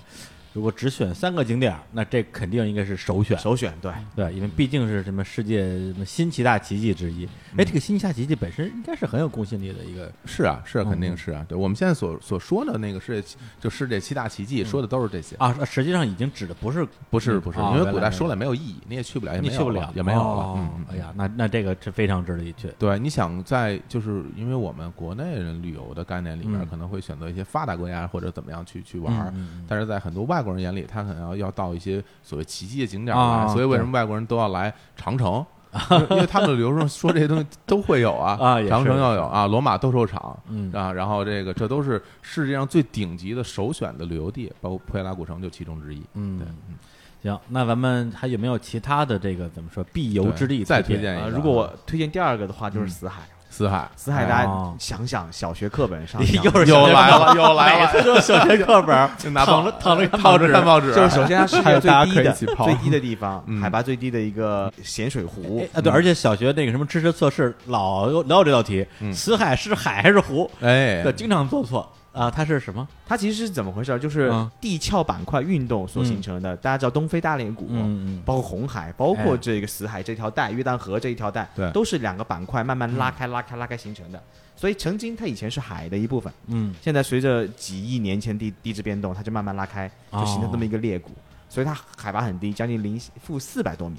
而且，呃，约旦那边一直有很好的路标，你从零米开始，负一百米、负两百米，就一直看到自己的下降哎呦过程。哦，对而且很多很有趣的一点就是死海，很多人会问，真的可以飘起来吗？就是啊答案是真的。嗯，而且这段很很好很好玩。我跟天啊气两个去死海的时候，啊，然后那他是不会游泳，我也啊不会游泳，但我胆子比较大，我就觉得那不会游泳躺着就好了呗，我就特别淡定自然的躺在上面，嗯哇哦，浮起来了，特别开心，嗯还假装拿了个书拍了张照片。啊，天气他不会游泳，他就很害怕，他下水那瞬间整个人就翻翻了在里面， 翻一翻那瞬间就喝了一口，哎呦，哎，味道怎么样？ 哇，特你别问 咸，他他一整个下午都不好，一直在喝水，为了让因为大家知道喝海水就是很难受，对对对吧对对？它的它浓度是海水十倍，啊，嗯，对海就水的十倍，这这个实际的体验就是有一种， 嗯哎，就是特别粘稠的感觉，围萦绕着你的这个咽喉的地方。我啊喝了一整个下午，喝了三升水啊，啊、然后我始终是不能摆脱自己的这个难受的一个感觉。但我觉得它是一个很棒的一个人生经历啊！啊， 大家可以试一试去喝点死海水，对对吧？我不但在死海里边看个报纸，我还喝了死 海水，下下回就不说什么来干了这 杯恒河水了，来干了一杯死海水啊！哎啊而在四海玩还有一个很好玩的一点，就是因为为死海我们是住在死海东岸，因嗯为在约旦这边是东岸，它晚上可以伴着日落，一点点在死海的西岸下去以后，啊你就拿着一个报纸躺在最温暖的光线里，哎呦，然后呢，用的死海泥涂在身上，死海泥是非常好的护肤品，哎呀，嗯而且我们住的酒店周边就提供各种死海泥的那嗯个一大桶，你就自己往上随便涂。哦啊，所以天琪刚刚说喝水，为什么喝那么多水呢？我们啊住的酒店的所有的 mini bar 是免费的， 你啊可以不停的补水。白喝是吧？我们俩一进去第一时间就是把里面水所有水喝 光了， 屌屌丝！太屌了，所有水喝光哦 了。你们知道我们俩特别搞笑，我们俩背着个大包进到那个好好好酒店，我们当时准备奢侈一把嘛，啊，说 是一把，来都来了，嗯奢侈一把。我们俩就去住了一个特别奢侈的度假酒店，进去我们俩背着包，我们还发了个朋友圈说我们马上住一个什么什么酒店了，哎谁能给一个攻略？我们应该怎么优雅的住住进去？因 为我们背我们背了一个包特别脏， 不啊会然后在前前两在天那个刚爬了佩特拉刚爬古佩特城，拉古然后城浑身都是泥。啊，包在埃及待了很长时间，上面很多泥巴。啊然后我们两个特别优雅的，然后听我们的服务员开着小高尔夫球车把我们送到我们的别墅里面以后，哎呦说了一句哎呀 “Mini bar is all free”，我们两个就看着对方，哇，哦， 就拿出里面所有饮料打开开始干， 然后就就一这点下午出息啊！呀一下午就望着对面的死海发呆，然后就在死海里泡一泡。涂涂死海泥，就是嗯在死海的感觉，除了打卡以外，真的能感受那种浮力给您创造那种奇迹感，特别嗯特别有意思。整个人浮在水上面的感觉真的是哦 amazing，哎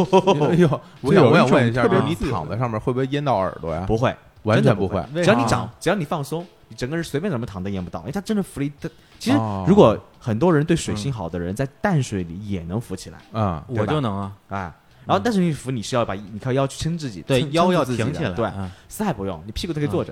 哇，这么牛啊！对太好，像我这种啊不会游泳的人，我终于也能感受一下什么叫漂浮了啊。它浮力太强太强了，所以你整个在嗯里面滚都行，但是你也不要害怕。你像天气一害怕，它就会整个人就翻过来，嗯翻过来就呛水了。啊！啊你你就但是喝你就喝了一口嘛，呃，我 我当然就够了。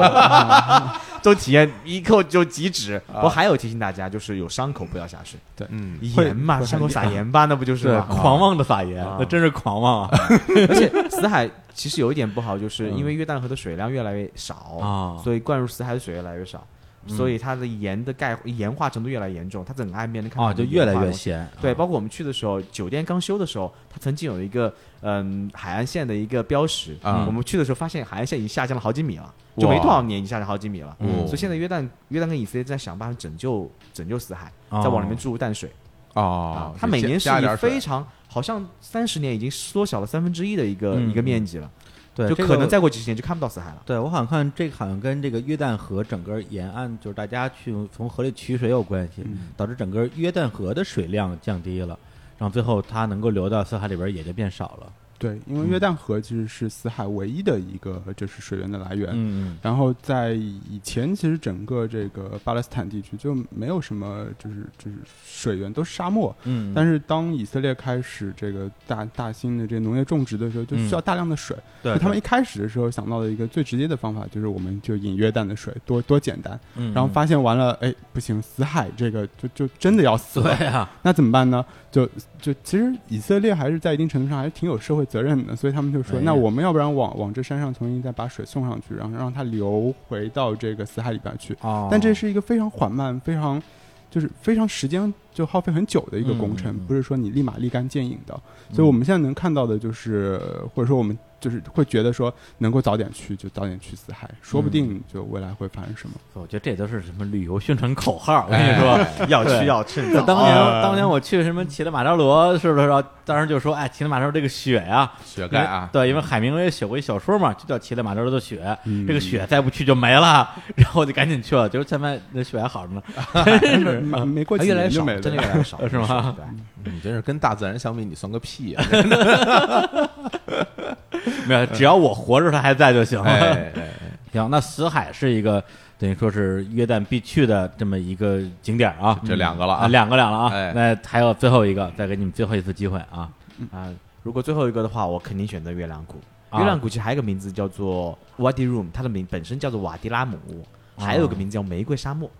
呃，嗯怎么说？为什么叫玫瑰沙漠？啊它不是一个你你想象中那种纯粹像撒哈拉有哦一望无际全是沙的那种，嗯它是有山有沙，而且沙中还有一点小植被。它最酷的一点是沙漠的颜色不太一样，嗯它不是那种纯黄色，嗯嗯它随着日照的变化，嗯它会显出不同的色彩。最美就是日落的时候，嗯显现出那种粉红色，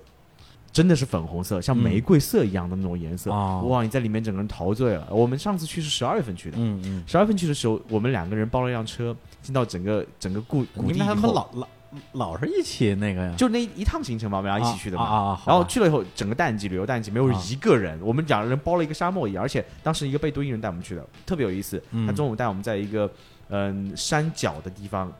支了一个小小锅，帮我们嗯烧饭，我们躺那儿躺了两小时。啊，然后带带我们去看日落，是一个巨大的一个像谷地一样的地方。嗯我们在那个山山顶上看着日落慢慢的降下去，整个后面全显示出那种金色跟粉色哦那种颜色慢慢的混合在一起，哦，那种沙漠的那种豪迈，你像拥有了整个世界一样，非常嗯非常酷炫。方圆五公里没有一个人。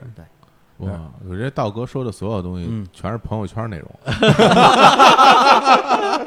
而且哎那里面很好一点，没有信手机信号，嗯，啊哦，就很多人发不了朋友圈，对很多人已经养成了就是那种我没有手机活不了，但那个时候会治治好你的手机这样，就是晚上你能做一件事儿：嗯篝火、星空、嗯音乐、聊天。哎就朋友们在一起，就围着篝火一起。嗯那个时候没有一点灯光，没有信号，你只能啊做一件事情，躺在沙漠上看着星空。我们上去住了一个很豪华的帐篷，但是啊豪华帐篷在在我们的行程当中又升级了。嗯，啊，这个留在后面慢慢卖关子啊。哎，那个那个，它本身每个帐篷都提供一个非常漂亮的那种沙滩枕，嗯，我们就拖那个懒懒懒人沙发，啊就拖到沙漠深处。我们晚上没事情就躺在沙漠上，就看着星空，放着夜空中最亮 的星，看着嗨流星一点点划过，哎而且它呦有喂月亮的时候，那个光影，我们沙漠旁边是是各种山丘，嗯，就山丘的光影在你身边慢慢的走过，哇，那种感觉真的好爽。哎呀，有没有动物啊？沙漠上有也有啊。晚上很有意思，就是我们吃啊完饭以后，我们的那个向导就把那些吃的放在了一个角落里。我嗯们说为什么你不处理掉放角落里？他说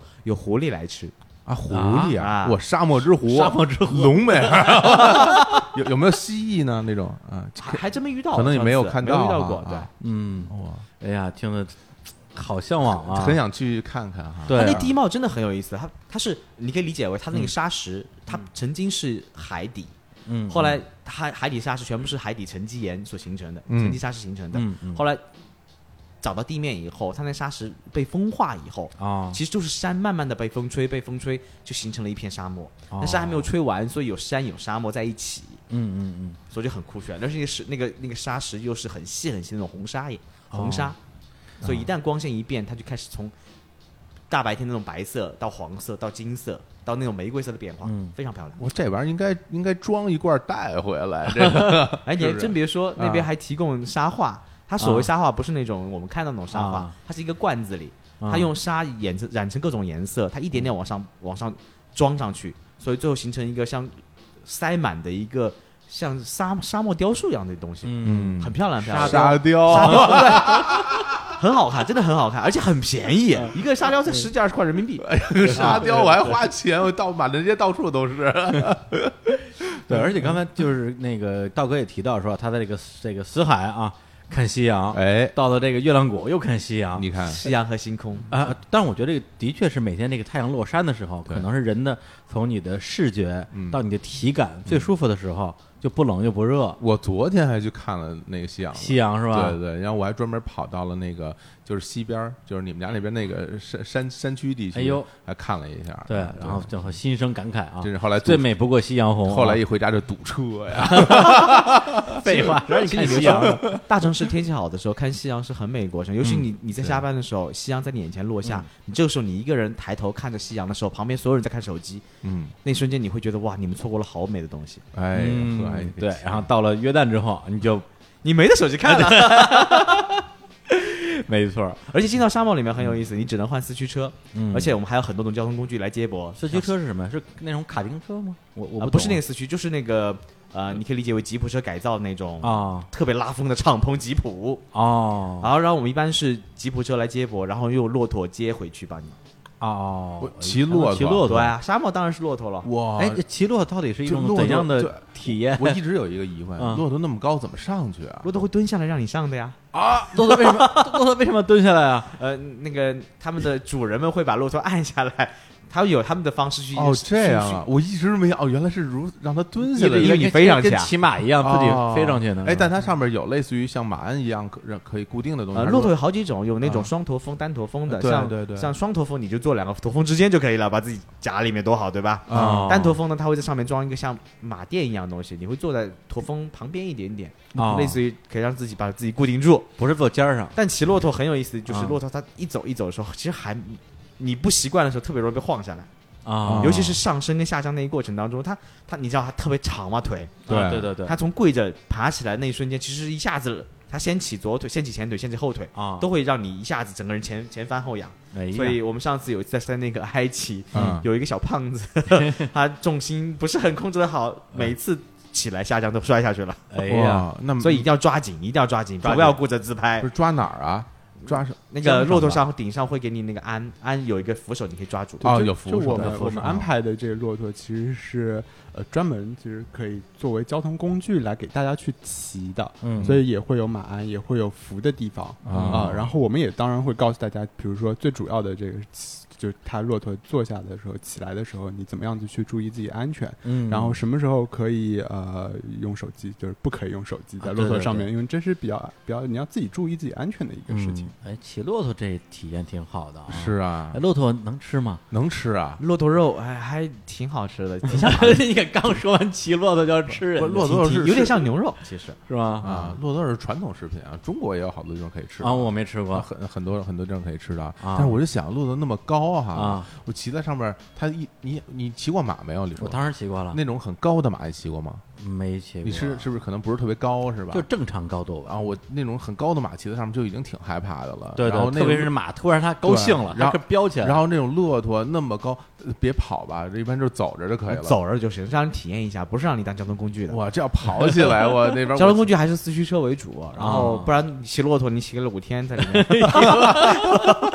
这裆都磨破了。我跟你说，但其实骆驼跑起来很快的， 可对啊，哎很骆驼快的非常快哦的，真的呀。非常而且骆驼又猛，那么高，我我想试试，它嗯骆很驼想挺试萌的，特别啊是那吗小？嘴巴唧吧唧特别好玩。啊，嘴感觉是歪的骆驼，你发哎，有点有点有对啊点，吧？你关注骆驼去去吃东西，它就是嗯横就是歪着横着 嚼什么那种啊，对，啊感觉特别睿智的一一种一种那个大牲畜啊。骆骆驼啊对，我觉得骆驼看着挺聪明的呀挺蠢萌的啊，是吗？啊，跟跟草泥马差不多，对那对表对情 啊那哪儿睿智啊？ 像一个宗族的，就啊，愣了吧唧，眼神都直的， 他有什么有什么人家睿智？大智若愚，啊你不哦懂大愚若智吧？你 这哎，你要这么说的话，那月亮谷，我觉得可能啊，对我个人来讲，反而是这三个地儿里边儿，我可能最有兴趣的地方。哎，对，因为他聊到了很多其实不属于所谓的这种古迹，属于体验的部分。对，对，比如说你去在一个沙漠上去看星空啊什么之类嗯的，我觉得当然景点儿有景点儿它自然的这种魅力，对但对我来讲可能说你在此时此刻的那种心情，对我来讲可能更重要一点儿，哎，放空自己，放空自己啊，累了望累了就在骆驼上放空自己， 对啊，望着星空，哎听着夜空中被闪亮的星，哎呀， 那是一个什么样的体验啊？ 听我的歌得了，哎呀，你那不你那就不行，你太破坏气氛了啊！来，那我们来来先来放首歌啊，来一首这个啊，《夜空中》哎呀，呀，这这这这这啊啊这，这好好说，好好好说啊，好好说啊，来一首，刚才我们提到了啊，就在这个月亮谷啊，嗯一个古老的民族，哎啊，一个非常会赚钱的民族，哎对一个非常会建筑的民族啊，就是这个贝都因啊，就是台湾的这个蜂巢唱片之前出过一组，就叫做《贝都因民歌》这样的一个音乐的一个专辑，然后我们来听一下啊，就是来自于约旦的贝都因这个民族，他们的音乐是什么样子？哎，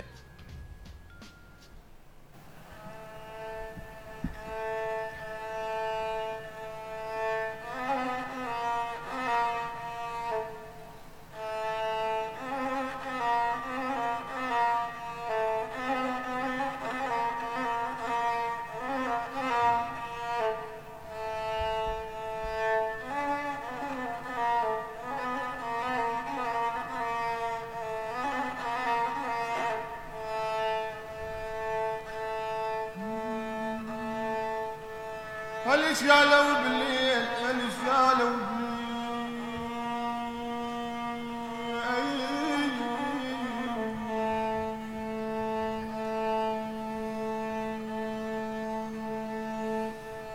هل شالوا بالليل وما دروا ضايق وطاحت ذهول واكثر هدوم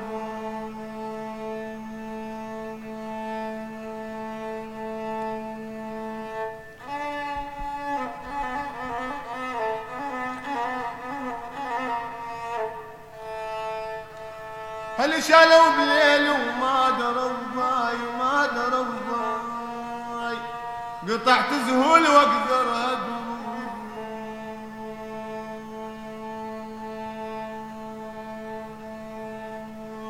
لو انا ادري المنايا في دموعي لسير سيرة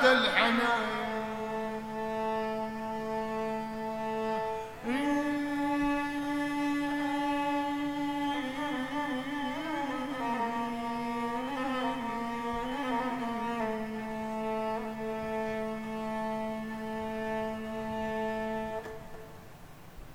对，哎刚才听那个就是阿拉伯劳伦斯电影配乐的时候，会觉得说，哎，好像挺有这种中东的风格的吧。但是你在听这个，你会发现还是区别挺大的。这个还是感觉是更加根源的那种中东的音乐。对，然后呢，我们接下来就聊一聊我们这次的这个行程的部分啊，因为刚刚也呃卖了一个关子啊，是提了一下这个约旦，我们觉得或者我们的嘉宾觉得最值得去的三个目的地。嗯，那我们这一次啊，日坛公园和稻草人旅行共同发起的啊，这一次日坛看世界之旅，嗯，之约旦站啊，要去哪里呢？刚刚我们提到那三个地方啊，哎都不去，都 不去，没有都不去这团，谁还报啊？就是我都不去，我告诉你，一定不 去。哎，刚刚提的这个三个地儿都会去，对的而且还不是一般的去，嗯是狠狠的去，对，怎么个狠法？那我们现在就来介绍一下这次我们整体的这个九天的行程啊， 哎，对，而且提前说一句的话，就是刚才提到这三个呃目的地，只是我们这次的其中三站。对但实际上我们在九天的行程里边要去到的地方非常的多，还有一些是刚才还没有来得及提到，但本身也非常值得一玩的。是同时呢，还有一些部分呢，就是在我看来，它不属于所谓的景点的部分，属于体验的部分。对也非常非常的，至少会吸引到我。所以我们一会儿哎，请我们今天两位嘉宾啊，而且那个那个道哥这次应该会跟我们一起去是吧？对，哎，道哥啊，现场啊，就是先给大家讲一讲啊，嗯在我们这个旅行里面会发生哪些事儿。是然后等到两个月之后啊，在这个八月份的时候，我们这个团就会正式发团。对然后道哥呢就再带着大家把他们现在说这些事儿啊，一样一样给你兑 现。就可以看道哥的屁 股，不是，哎呀，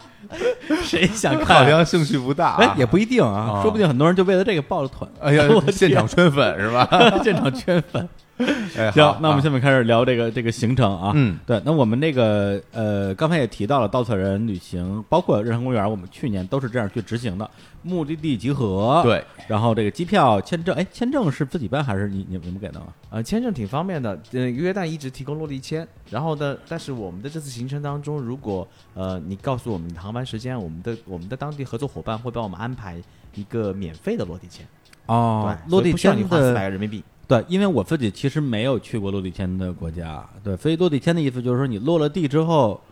找谁签？就是落地签你是这样子，就是 Unravel Visa 嘛，它其实是中国边检是认可的，你可啊以白本放行，哦，直接飞过去，就是说走就走的旅行可以开始的。哦到当地以后，它一般有一个 Unravel Visa 的一个窗口，嗯你直嗯接交钱办签证就可以入境了。然哦后这么着，约旦的落地签四十 JD，差不多三百将近四百人民币，但是因为嗯我们的供应商。呃，我们的合作伙伴他有一个很好的办法，可以嗯帮助大家获得一次免费的落地签。哦，不要钱啊！啊，对也就是说，你下了飞机之后，如果自己去签，你就得花这个钱。对，但如果说通过咱们安排的那个人，这个钱就省了嗯，对的。啊，那肯定得找你们 呀，对，那个就是钱啊，钱啊，真是其实是这样子，嗯约旦本身嗯它这个国家呢，呃，很多人去约旦去玩了两三天就走，他们很多人可能先去以色列玩好几天，哦啊，约旦作为一个停留国哦，所以约旦这个国家它就鼓励更多的人来我这里多待一段时间，啊，所以它有一个很有名的叫做 Jordan Pass，就约旦通类似一个东西嗯，它里哎面含了落地签的。然后我们的供应商呢就会提供这么一个 Jordan Pass，把一些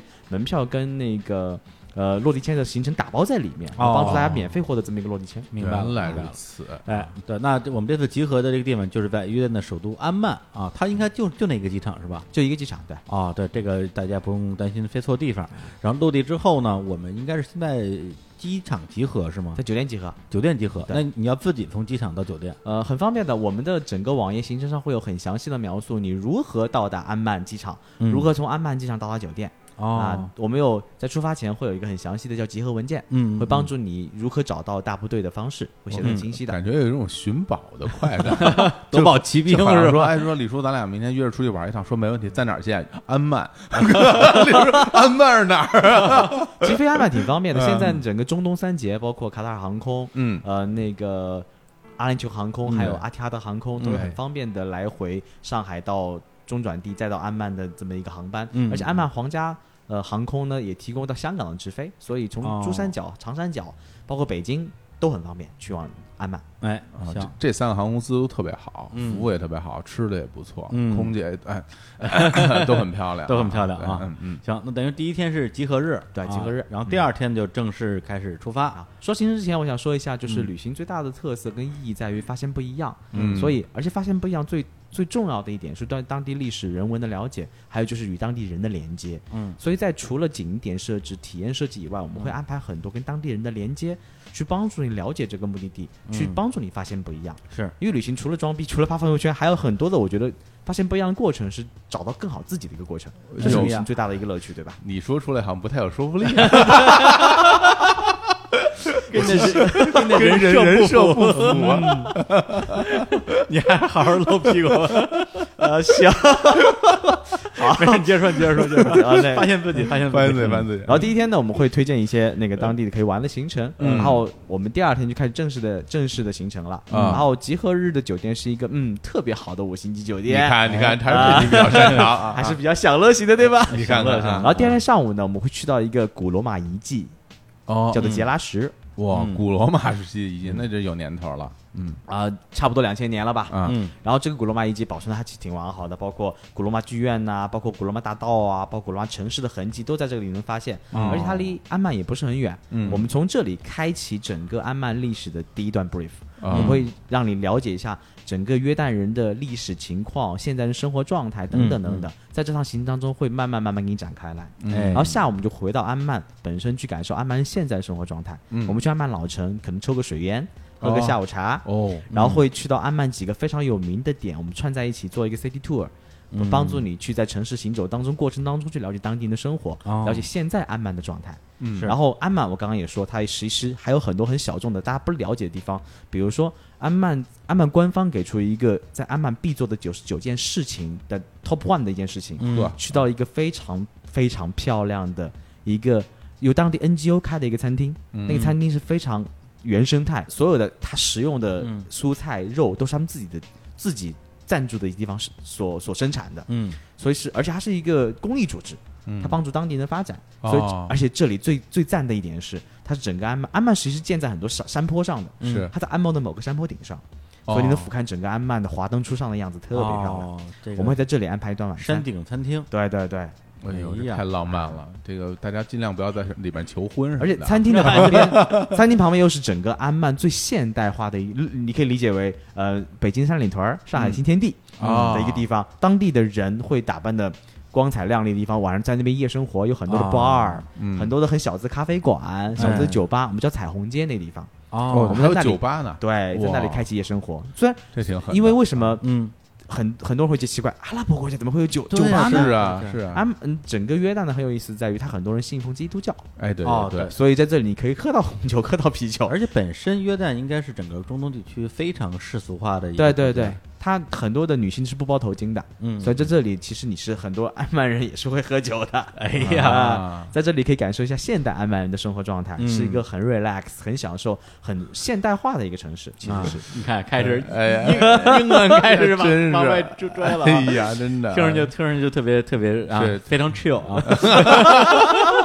凸显了自己的文化啊！ 对，而且你还一天时间啊，嗯从这古罗马的遗迹到这安曼的现代城市，哎有一种啊时空穿越的感觉。哎呦，还这两千年的历史，史在你眼前展开。其实我们在过程当中，我们的领队会跟大家 brief 整个嗯呃不能用， 嗯，不能用英文哎给，大家讲布里夫述啊哎讲述整个那嗯个安曼呃整个约旦的一段历史，它是嗯如何被各个国家侵占，文化如何冲突包容，所形成现在的一个状态，包括嗯嗯嗯它跟各个国家的关系，现代人的安曼是什么样子，现代人的约旦什么样子的，这一天几乎你能看到两千年的历史嗯哎哎，领领队是谁？还还是你是吗？啊。林顿不是我，哎，不是你 对， 林顿是我们的一个产品大神叫阿驰，啊，嗯金牌领队啊，对对对对，啊，那你是干嘛的呀？ 我去玩儿露屁股的呀，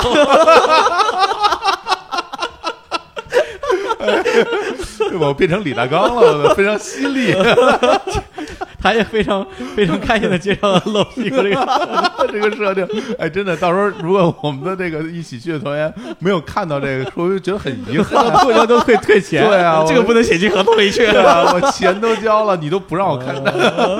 哎，所以天气第一天有什么要补充的吗？第二天行程呃，嗯第二天的行程主要是一个从历史到现代嗯的一个、一个过渡，所以大家会就是就是前面我们也有聊过，嗯，你到一个新的一个国家、新的一个目的地，其实当你有这个地方的历史的背景的认知之后，嗯你可以更好的了解它的所有当地人的生活。你去是看那些遗迹的时候，你会更有冲击力，嗯感受也不一样。啊，所以我们就想在在这一天、第二天的时候，就带大家快速的把这个历史的部分全部都带过，这很这样重在要后面的时候，你可以很好的享受这个地方它多元的文化明、白嗯不同的这个冲击带来的一个第感受。一天相当于我们这节目的第一趴，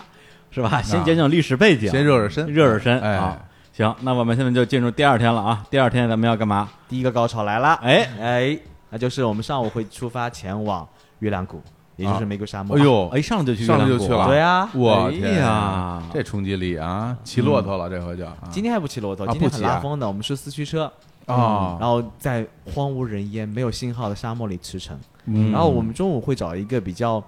世外桃源的地方吃个野餐，这个野餐可能当地人会现场为你做。啊哦然后我们会去到帮刚刚讲劳伦斯所生活的那个房子，哦啊还有劳伦斯取水的地方等等嗯等等。然后傍晚会带你去看日落。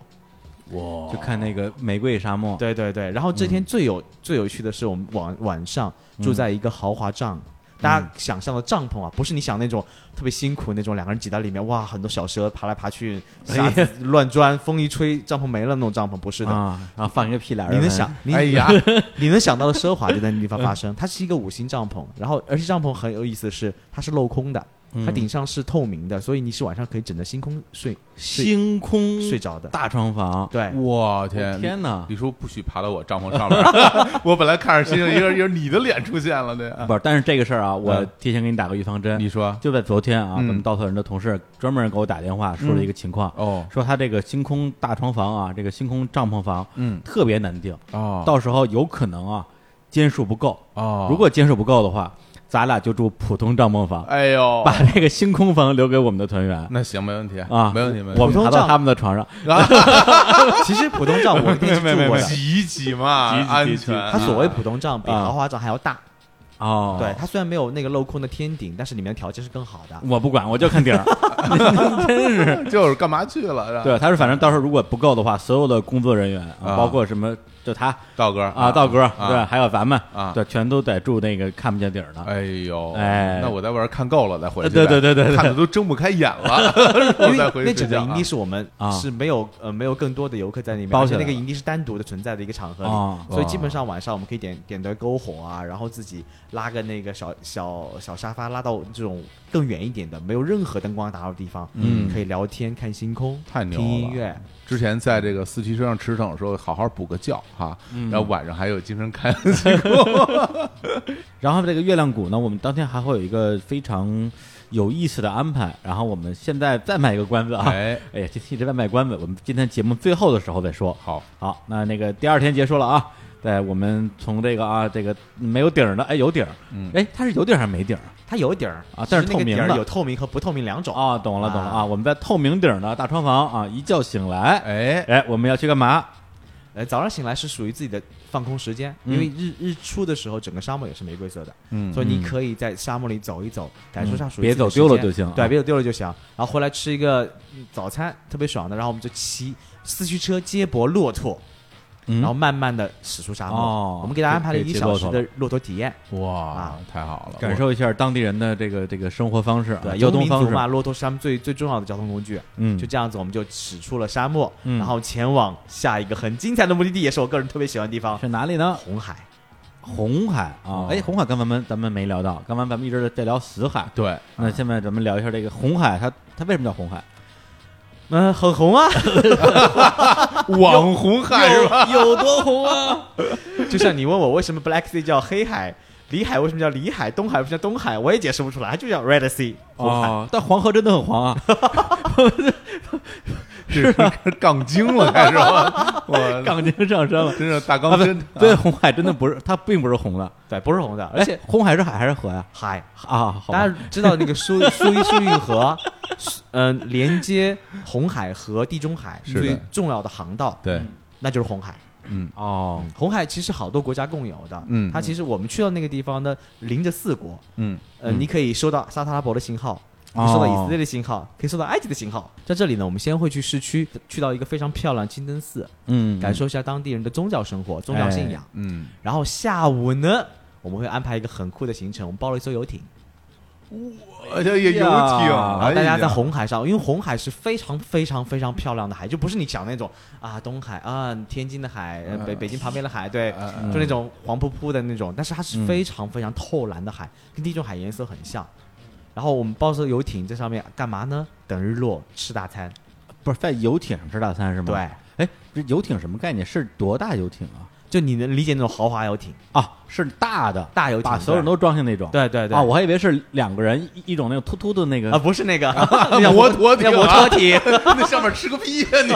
我一直以为就是那种突突突的那种东西。所以我说那玩你意想儿还象能中吃饭？海天盛宴哦，懂了，懂了，懂呃了。晒太阳这个时候，然后吹吹海风，嗯聊聊呃喝喝小酒，啊哎就这样的一个环境下，明白了你感受到红海的魅力。啊，那后面那那几天都不去了，哎， 我就不下艇了，哎我在艇上待着啊，就大家都下去了， 就剩你一人我了。一一个然后人这天我 盛宴，这天我们住在那个嗯住住在红海边的一个非常漂亮的五星级度假酒店，哇然后嗯，可以好好的享受一下酒店嗯的设施。然后第二天上午呢，请醒来以后就吃自助早餐，然后游游泳、晒晒太阳，嗯哎然后午后出发这前往第三个高潮佩特拉。嗯然后去完佩特拉这一天呢，我们安排了一个非常独特的小体验，那嗯就是我们叫做佩特拉 Kitchen 的一个体验。呃我们找了当地唯一一个提供学习约旦菜的这么一个一个一个小厨房的地方，哎教大家学做配学做约旦菜，就是会有人教你做会有人饭，教我是们吧对。我这太好了，我这这我特别感兴趣，是吧啊？作为一个美食家，对，做饭我很非常的喜欢啊。对你这相扑学不会，这 做饭还是能学一学。那如果大家做不来也没关系啊，我们有大厨帮我们打啊打点一切，他会教你怎么样子用当地的香料，因为阿拉伯的香料是非常擅长用香料做啊菜的对一个对民对族，对对，所以你能吃到正最正宗的约旦菜。啊，并不是说你学不会就别吃， 就学不会也就饿着是 吧？也然后能嗯吃啊。这个行程结束以后，晚上我们还有一个很很棒，我个人非常喜欢的安排，叫做夜行佩特拉。哇，嗯嗯哎，这个古城呢，其实它在一个礼拜有三天晚上开放夜行的。哦，夜行的方式怎么样子？就是说，它在整个蛇道上是没有灯光的，它在整个蛇道上摆满了烛光、蜡烛，蜡烛。哦嗯对，然后你就沿着蜡烛，沿着顶上的星空慢慢往里走，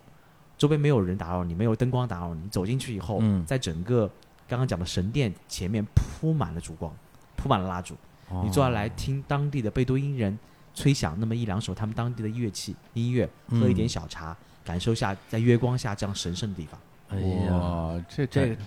这真是印第安纳琼 斯了，这哎已经。对对对，我得我得买个鞭子带着，我这我真 的这这也是你第一次跟佩特拉古城的接触，啊，朦朦胧胧的神秘感的接触。哇哎，天咱，们白天不就已经贝特拉古城了吗？我们在佩特拉古城外面的五星酒店住入住，啊，然后其实没有进到里面。呃啊，明白了，对，接下来一整天就是在佩特拉古城里的行程，嗯我们会给你讲解佩塔的前世今生，然后从进入包括我们所讲的神殿开始，会进入整个城市。嗯下午我们会前往呃之前所说后山上那个隐秘的修道院哦，就是那个什么七条蛇道之一是吧？啊、对，七条步道之一，一的一个地方。对，如果大家还有体力，可以再走另外两个一两一两道步道，嗯嗯嗯，然后一整天就交给了佩塔的古城。哦，还真是一个值得逛一天的地方。对对对因为之前我老觉得一个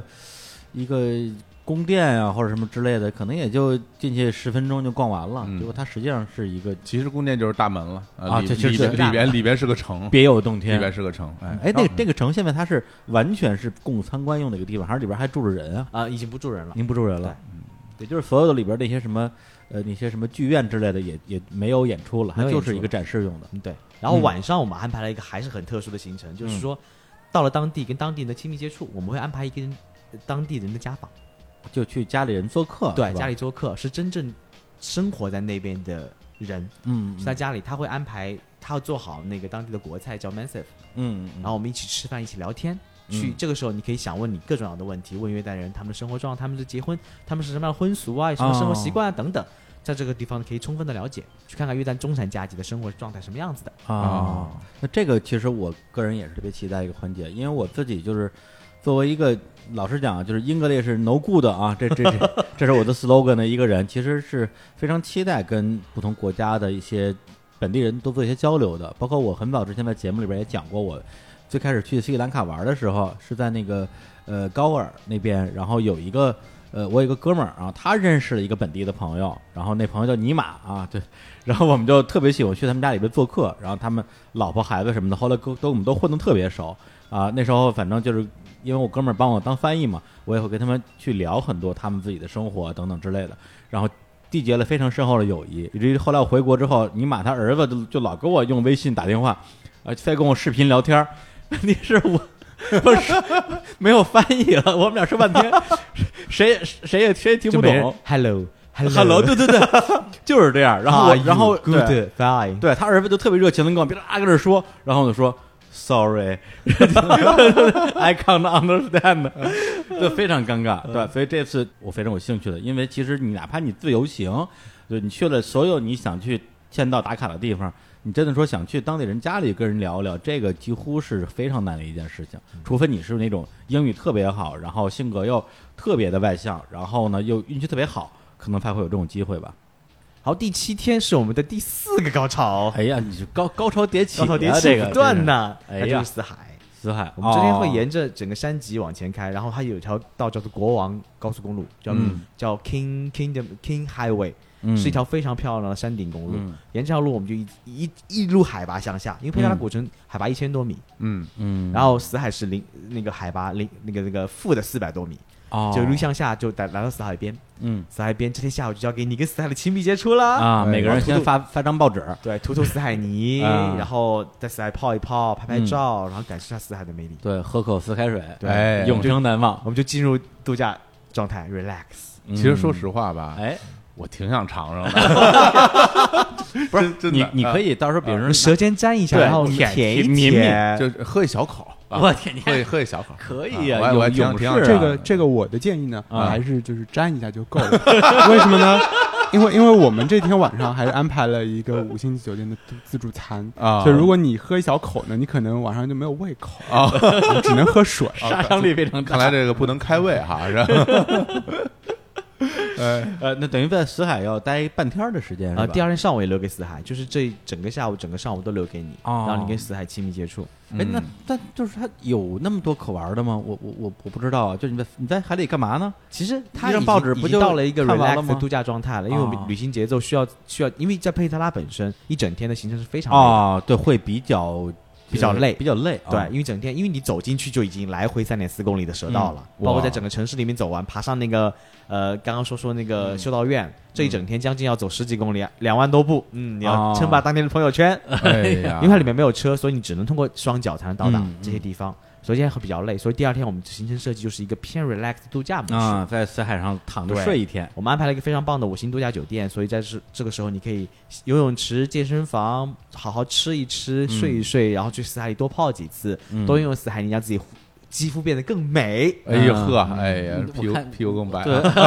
然后第 八天，文化、哎呀文化阶段，我们交回给滇奇。哎哎呀，第第八天其实上午的时候，我们还会在在死海边充分的感受，因为嗯真的像、像死海泥这个啊，如果你大家自己去买，还挺贵的，嗯就干脆把这个酒店的好好用上，别浪费。啊，酒店里边儿泡斯海尼的这个东西吗？就我们这酒店是这样，就是我们有私订人的海这个滩酒的店有私人海滩，而且它还提哦供专门的这个死海泥，而且就是就直接是全免你可费以随便用随便用的。啊，你说这个海滩就是死海滩是吧？对，死海死海的死海的死海的海滩，死海滩吧，死海滩都出 来不是了，哎本来呀，他们它本来是个湖嘛啊，但叫海滩嘛，也啊是是吧？嗯，太好了，一定得好好多抹点儿啊。对对，然后就嗯对，就抹一真的身不洗是澡直接带回来。呃，它它是建议就是你一般涂上去十分钟到十五分钟之后会洗掉，然后你的皮肤就会特别的你要光不洗掉呢？哇不洗掉的话，没试 过，你可以试一试。 嗯，这可能回来之后就认不出来不了。是，主要是那个呃大家都抹完之后就洗掉了，后来看李叔没洗掉，李叔身上开始开裂，对吧？啊，变身 了，变身了都裂了啊！然后我们那个中午的时候，我们就出发，就要去到一个叫做马代巴的地方啊、哦，但中间的话，我们会停一座非常著名的山，这座山叫 Mount Nebo 尼泊山。嗯啊尼泊山是什么概念呢？就是大家可能听说过出埃及记，嗯然后有一个在犹太教、基督教里面特别重要的，包括在伊斯兰教里面都非常重要的一个人叫先知摩西。嗯啊那摩摩西带着摩西以色列人从埃及离开，然后指引他们就就就跟神签订了一个永续的一个是就是他约好像定之有一后个，什么传说，什么分开红海之类的，对他曾经就是分开红海，阻挡埃及的这个就是就是追兵。对对然对后，最后的话呢，呃，摩西是在尼泊山这边就结束了他的生命，然后哦目送着他的他的子民就来到了应许之地，去到了以色列。嗯啊，所以就有这样的一个故事。其实我们可以感受到整个这个地方的一个浓厚的一个宗教的一个文化和它嗯的嗯这个嗯丰富的这个历史的一个传说嗯和这个故事。完了，再到马代巴之后的话，它又是一个非常有意思的地方，因为约旦其实是一个伊斯兰教的这样的一个是嗯国家，嗯但是马代巴是这个这个国家里面拥有就是大概百分之二的，到目前为止，以前是有百分之十的基督教人口，嗯那现在百分之二的基督教人口都居住在这个这个小镇上面，就是全国百分之二的人，对，然后、哦呃，全国百分之二的人口就是大概是基督徒，然后这些基督徒基本上都聚集在马代巴这个地方，啊而且哎它有很多的这个教堂和历史上拜占庭时期的基督教鼎盛时期的这样的一个考古的遗迹。嗯啊嗯所以我们也会带大家去感受这个呃基督教和伊斯兰教的这个这个比对也好，冲击也好，你会感嗯到一个文化很强烈的一个、一个震撼。或者一包括种文化共处，一个一个共处的一个关系。然后包括在马代巴的话，我们有机会看到一幅就全世界非常非常著名的一幅六世纪的一幅马赛克地图。就是他把六世纪的时候，当时整个世界对于就是世界地理的一个一个概念、一个想象，全部都绘制在这个地图上面，嗯嗯，把耶路撒冷作为世界的中心就放在那个地图上面，所以你可以哦完整的看到当时的人怎么看待这个世界，非常的有意嗯思，有一个时空对话的一个感觉。那个地图是用什么材质做的？马赛克，马赛瓷克片，就相当于是呃瓷砖，就很小的瓷砖，哦然后一片一片拼贴拼起出来来。的那种，对，其实有点像我们现在这个乐高的那种感觉，哎是吧？对，但是你真人去看到的时候，发现那个非常的大，嗯，就在你眼前呈现出来的一个耶路撒冷就有一个人那么大的时候，还是挺挺震啊，撼一的。个一个巨型的那么一个地图，是是，嗯，而且也是也是有已经有了一千多年的历史，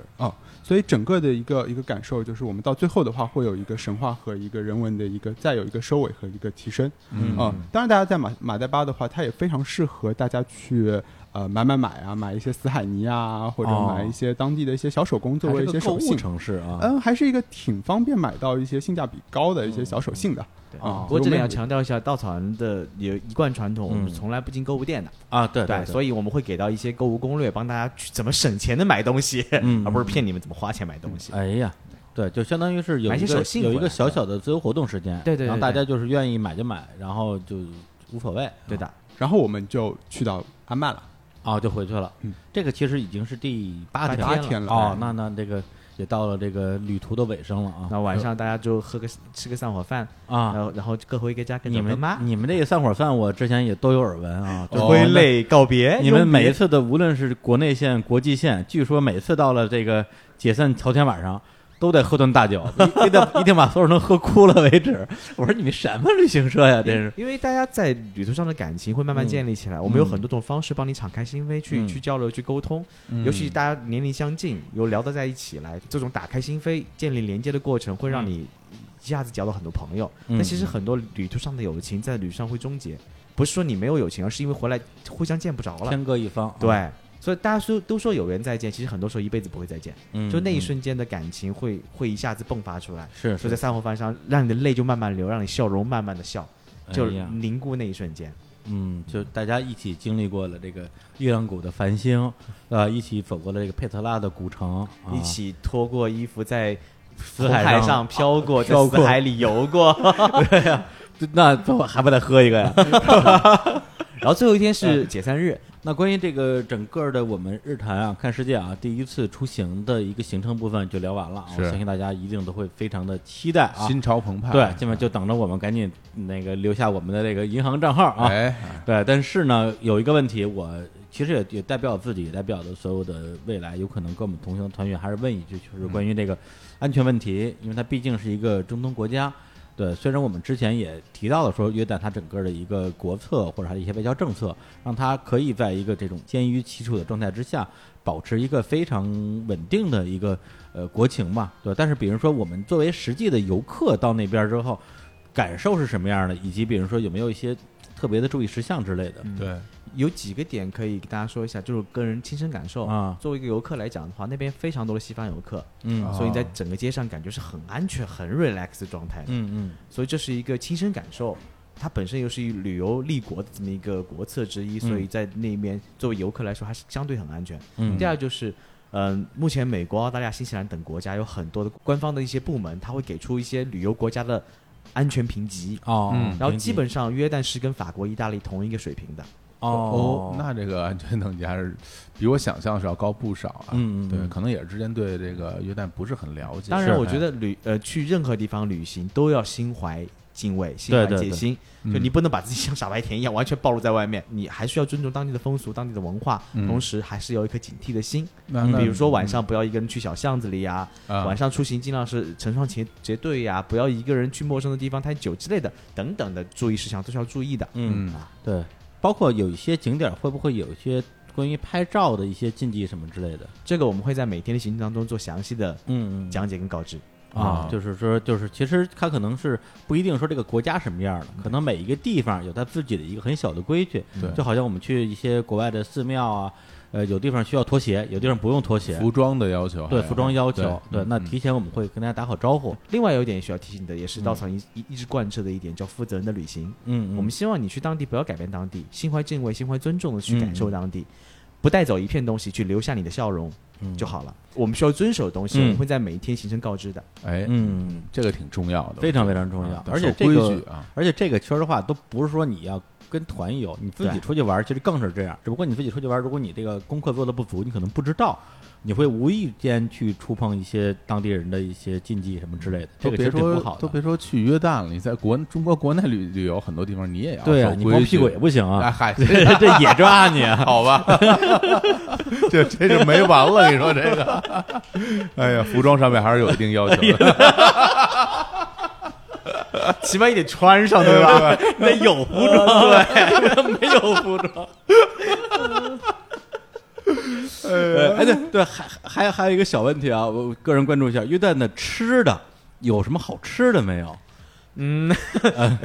对于中挑嗯剔的中国人味来啊说，其实全世界各地没有一个地方能要中国样美食博大精深。所以，如果你有个中国味的话，嗯你还是可以带一点什么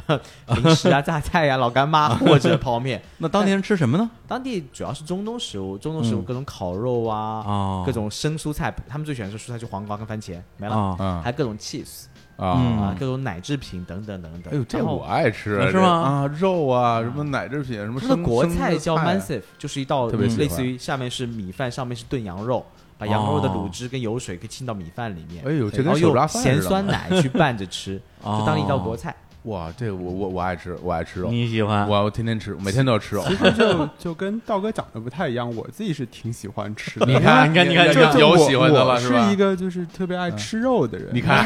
看到 到这个，我才不这信个中东前几天就跟我说中东以色列地菜好区吃，结果难吃的要死。以色列菜也特 别好吃， 但是你去了你不懂，你 你不搁那儿不会吃别吃，我跟你把说裤。就子啊是穿上就是搁搁那儿之后，你就像老鼠掉进米缸一样，那一哎呀一天那烤串来十串是吧？然后哇，太刀哥，爽了！刀哥是一个中国 胃，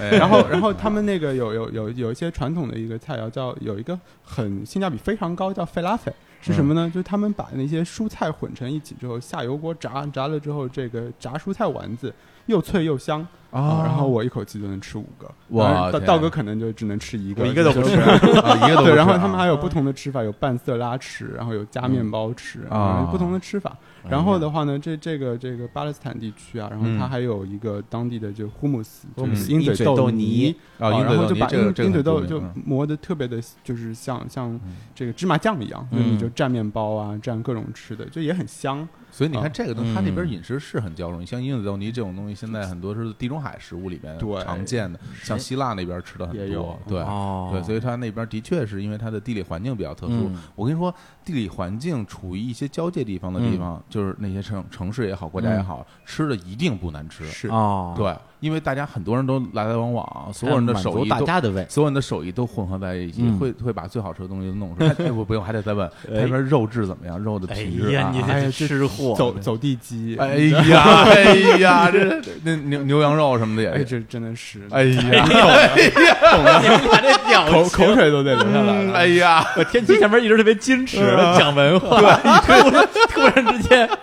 你看天气体型就不像个爱吃的人，真是 一脸瘦不拉几一的。脸一脸红晕，就是说就很幸福，就那脸脸上表非常幸福啊。回想起当时吃那些东西，哎呦，感觉哎呀太好了，这个啊哦对，脸上泛着一朵红 云， 我天，哎呦，不行看得我都不好意思了，嗯哎呀，我就想吃，想哎吃，呀，我我都流口水了。赶紧假装喝口水压一压啊！嗯我们也其实现在也快到吃饭的点儿了哎啊，非常的饿 啊。行，那我们现在就到了啊，今天这个非常非常重要的一个环节了啊。嗯我们说了这么多，是吧？关于这个历史啊、哎文化、哎景点儿、行程、体验都聊完了。哎，多少钱？啊，这个很重要。这个不重要啊多多少钱都得去啊，是吧？那多少钱你得告诉人 家。这当不然重要，哎呀，疯了这六万九千八，我天，还发展下线了这。 还得啊，这个公布一下价格啊，哎这个由我跟小伙老师一起来公布，哎啊，因为大家还记得啊，去呃去年我们组织这个日本的鸟取岛根之行，对我们是七天的行程，对目的地集合不含机票，嗯，哎，我们的价格是16666哎啊，就是六六六六六，对，哎一万六千六百六十六。对，然后哎这次呢，我们带大家去约旦啊，嗯是九天的行程，哎一样是目的地集合，不含机票的价格。嗯，我们的价格是六，啊哎，一起六六六，哎哎呀，哎，你看我们多了两天的行程嗯，才多一千块钱，哎哎，，这太真是值真是了良心价格啊。上次去日本那真 亏，不是，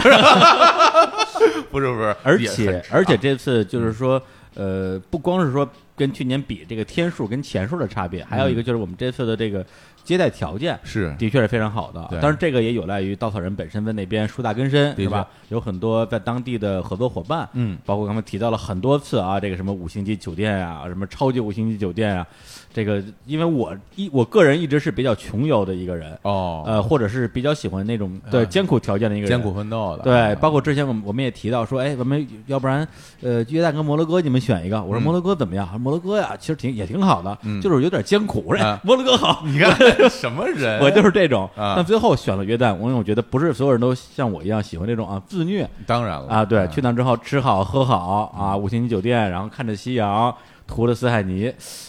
这对于我， 就是而且这里面其实我吧哎，出去玩儿，我挺需要一个就是最基基本的这种生活状态啊，比青如年青年旅社大通铺住不了，绝对啊不住 啊！我就真是我我真是得吃好了、喝好了、住好了，要不然哎我我心情会不好。没错啊，哎，哎，你你住的特别好，你你会觉得值，嗯哎，嗯就觉得特别爽。是啊，对，而且这次我们卖这个一起六六六，哎呀，真顺口啊。对啊，特别好呃啊。对，包括其实像约旦这个行程的话，在稻草人之前其实也有，而且还是怎么说，就是最热卖的这个路线之一。是 对，但是我们这次应该是呃，这个原有路线的一个什么豪华顶配版，豪华顶配版啊，顶配版在什么地方？一个是这次的酒店和这个吃，应该是有一个全面的升级嗯，对，酒店像安曼本身三晚住宿都提升到了非常好的五星酒店，包括哦，吃本身这次含了很多很多很有特色的餐，可能一两顿一顿一顿饭就是一两百块钱嗯，这样嗯子，含了很多独特体验。还有就是体验本身提升，比如说我们刚刚说的那个学做菜，哦，嗯还有我们对游艇也进行了更换，等嗯嗯等嗯等等，做了很多体验的升级，嗯嗯会嗯让你觉得物超所值。对，哎然后还有一个呢，我相信是日常公园的听众会更加觉得物超所值的、啊，哎嗯就是这一次啊，我跟小伙伴老师，我们俩哎都不去，啊， 又又来了，哎，我们俩还是呃啊陪同啊，一陪同啊一起啊一起玩儿，陪吃陪玩儿，陪各种陪。各种会啊，哎，，陪什么嗯啊？就刚才除了基本的大家每天的这个活动都会在一起之外，还有两个点是非常要拿出来单独说一下的。是一个是刚才我们刚才卖了一个小关子啊，就我们在一个月亮谷，哎，当时要看那个什么啊，看看着星空，嗯啊，听着夜空中飞闪亮的星，哎呀啊，大家要干点什么呢？嗯我们安排了一个非常特别的环节啊，我们姑且给它起了个名字，这叫日谈夜谈。哎呀，啊日夜谈，对，日月潭， 哎呀，在这个星空之下啊，这个日坛公园的李叔跟小伙子啊，当将在现场带着我们的录音设备，哎我们现场就还原到主持人的一个位置，嗯然后邀请我们同行的所有的旅伴来我们这儿当嘉宾，对，哎，来说出你的故事。我们现在嘉宾门门槛可高啊！对呀，你，想想，我们之前伺候过的都是谁？你说说啊，道哥哎哎， 梁梁文道老师， 也是因为道，人家道长长，呃道道长啊道长， 真是，你说都是道啊哎，差距有这么大呢？ 真是哎呃，然后屁股不一样，好好说，好好说。对道长，哎，我们道长那节目也也聊了屁股的事儿，呃是是是道长说哎你一个露屁股的人，道长特喜欢聊这个， 说正经的，说正经的啊，哎哎就是这个日坛夜谈，对我们现场啊，我们现场主持，嗯然后大家做嘉宾，嗯而且我们会把这些内容全都录下来非。常好玩。录完之后呢，经过我们后期的剪辑，嗯以某种形式在日坛公园播出。也哎对，就是你会真的成为日坛公园的嘉宾。露脸了，哎，嗯没，错儿。然后还有一个非常，其实对我们来讲都是非常意外和惊喜的这么一个安排，就是呃，要感谢稻草人旅行，嗯这次他们找到了一个非常专业的纪录片的拍摄团队，对，呃，有几个人啊，他三们个人一起，三个人一起会全程记录我们这次的一个游玩的过程，太好了，最后把它变成一个有点像在路上那样的一个状态的一个旅行的纪录片儿。嗯，其实我自己非常喜欢看这种公路片儿的那影像记录，像哎直接比如说什么《后海大鲨鱼》啊它之前有个纪录片儿，就哎非常像这种感觉。是包括前段时间《舌头对》全国巡演也拍了这样，就是音乐纪录片儿吧。对嗯对，所以这次我们也会有这样一个成品出来啊。它它的它的名字呢，有可能它就叫《日常看世界》。哎，哎，你看看见没有？多好，对，所有所有吹过的牛逼，都都成都真的成了，真的哎了大家可以留在留在自己的家里的电脑里什么，嗯随时可以拿出来看哈。对我回想起我们当年最后那一晚，大家哭的乱七八糟的样 子啊。对，哎我呀就我会不会哭这不好说啊， 我我我这么硬汉啊，那对那个给你喝一口死海的水，啊 看你哭不哭？你估计是抹我眼睛里了吧？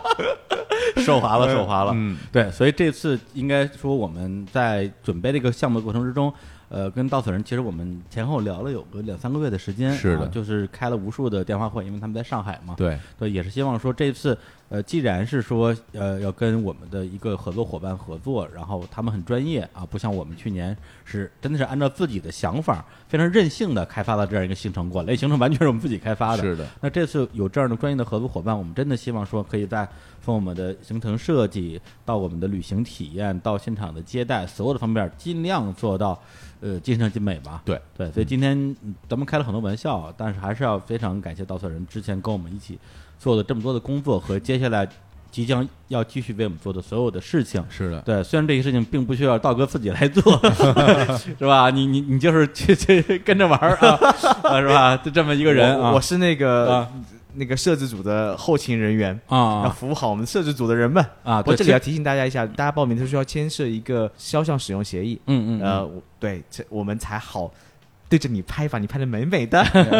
下面公布一下我们这个开团时间啊，嗯，今天时间是二零一八年六月十一号，开团时间哎就是明天，二零一八年六月十二号，哎，明天呢在上午的十点钟，在日坛公园的微信公众账号就叫日坛公园儿。大家关注之后，我们在十点钟会做一个推送，公布这次我们刚才提到的所有的活动的行程、对注意事项以及价格这些东西。然后在我们的最后有一个阅读原文，大家点击阅读原文就可以进入到稻草人的网站上，有一个给我们专门定制的一个链接，是通过这个链接就可以去购买这一次的旅行的这样一个出行机会吧。抢购啊，呃，抢购啊，哎啊真的是一票难求一。票难求啊，限额十六人，啊，十六人，我觉得一分钟吧，嗯大哥哎呀一分钟，哎，咱咱们也不要这么膨胀啊！这个一一分钟实在是太夸张了啊！哦怎么着也一得分半啊，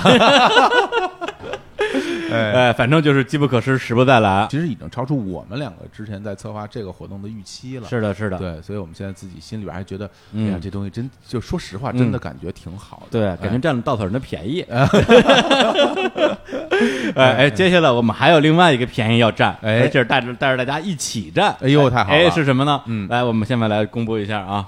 那个，我们也为日坛公园的粉丝准备了一份礼物哦，哎呃，即刻起关注“稻草人旅行”的官方微信号，每个人都可以免费去约旦，那受不了，那受不了，这玩意儿一个也卖不出去了。这个，在只要只要在那个那个对话框里输入“日坛公园”四个字，啊，谈话的谈 啊，对，“日坛公园”四个字就会嗯获得由日坛公园两位主持人亲手签名的明信片和哎，稻变成草我 人我们给礼物了。 稻草人准备的一份精美的礼品。 这之前没说过，还要我签名啊？ 我我帮你签就完了。哦好好好哎我好我们都弄虚作假啊，行，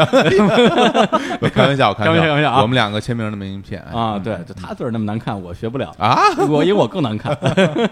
哎对，然后这个礼物呢，大家就去关注。哎，你们稻草人旅行的微信号就叫稻草人旅行，啊。当然还有一个方法，如何能知道稻草人旅行的公众号呢？哎，关注日常公园的微信公众号，呵， 哎 我们呦会在喂，推送里面推他们的微信公众号的二维码，真是一点亏都不吃 啊！这个不能吃这也 亏，太鸡 了，就能得到礼品了。哎哎哎，行。然后呢，最后呢，就是呃再说一下这次呃策划这个旅行的一个心情吧。呃，嗯因为去年做那个呃日本行的时候，说实话没想那么多，就觉得说咱们走啊，一起出去玩去吧。对，对，对于比如说有多少人会报名，多少人会去什么的，其实之前完全没有任何的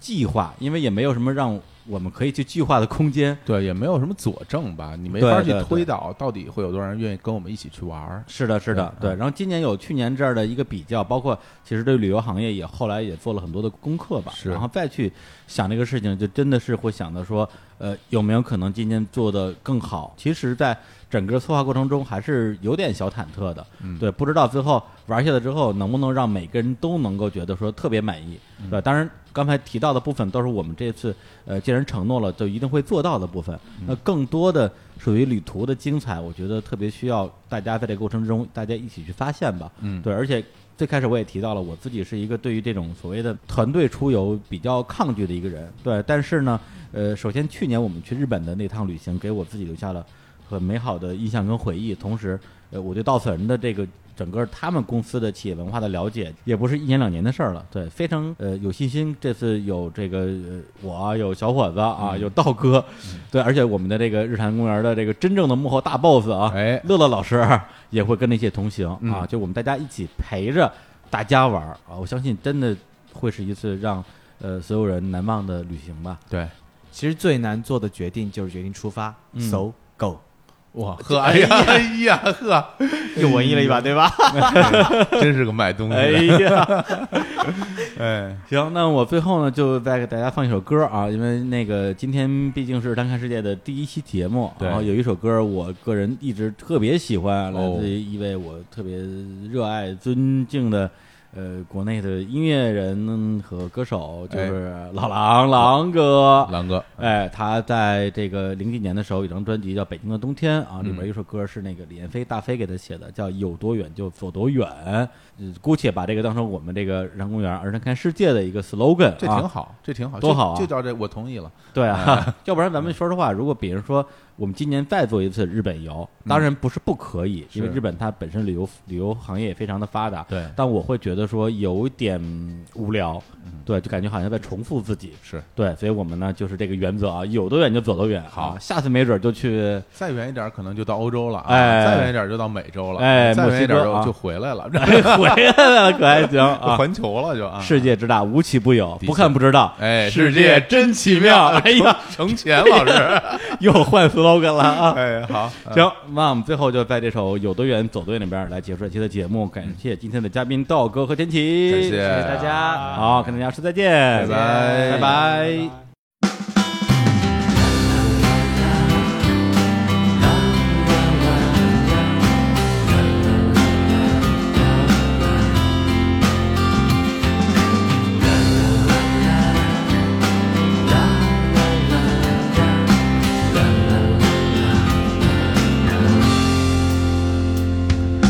有多远就走多远，我不会怕难。有多远就走多远，一百到一千。风景就像水一般，流到你面前。他们都与路无关，尽管灿烂。有多远就走多远，我不会不耐烦。有多远就走多远，一千到一万。回忆就像梦一般，脑海中闪现。他们都与路无关，尽管灿烂，灿烂。就在这一瞬间，梦浮现在眼前。哪怕只一瞬间，一瞬间的改变，就在这一转眼，一转眼间扩散。你说还有时间，我还能走很远。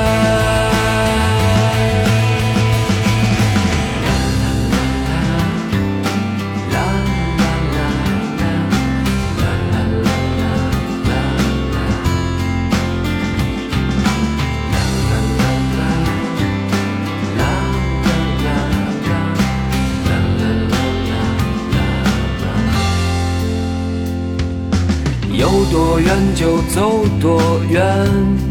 我不会怕难。有多远就走多远，一百到一千。回忆就像梦一般，脑海中闪现。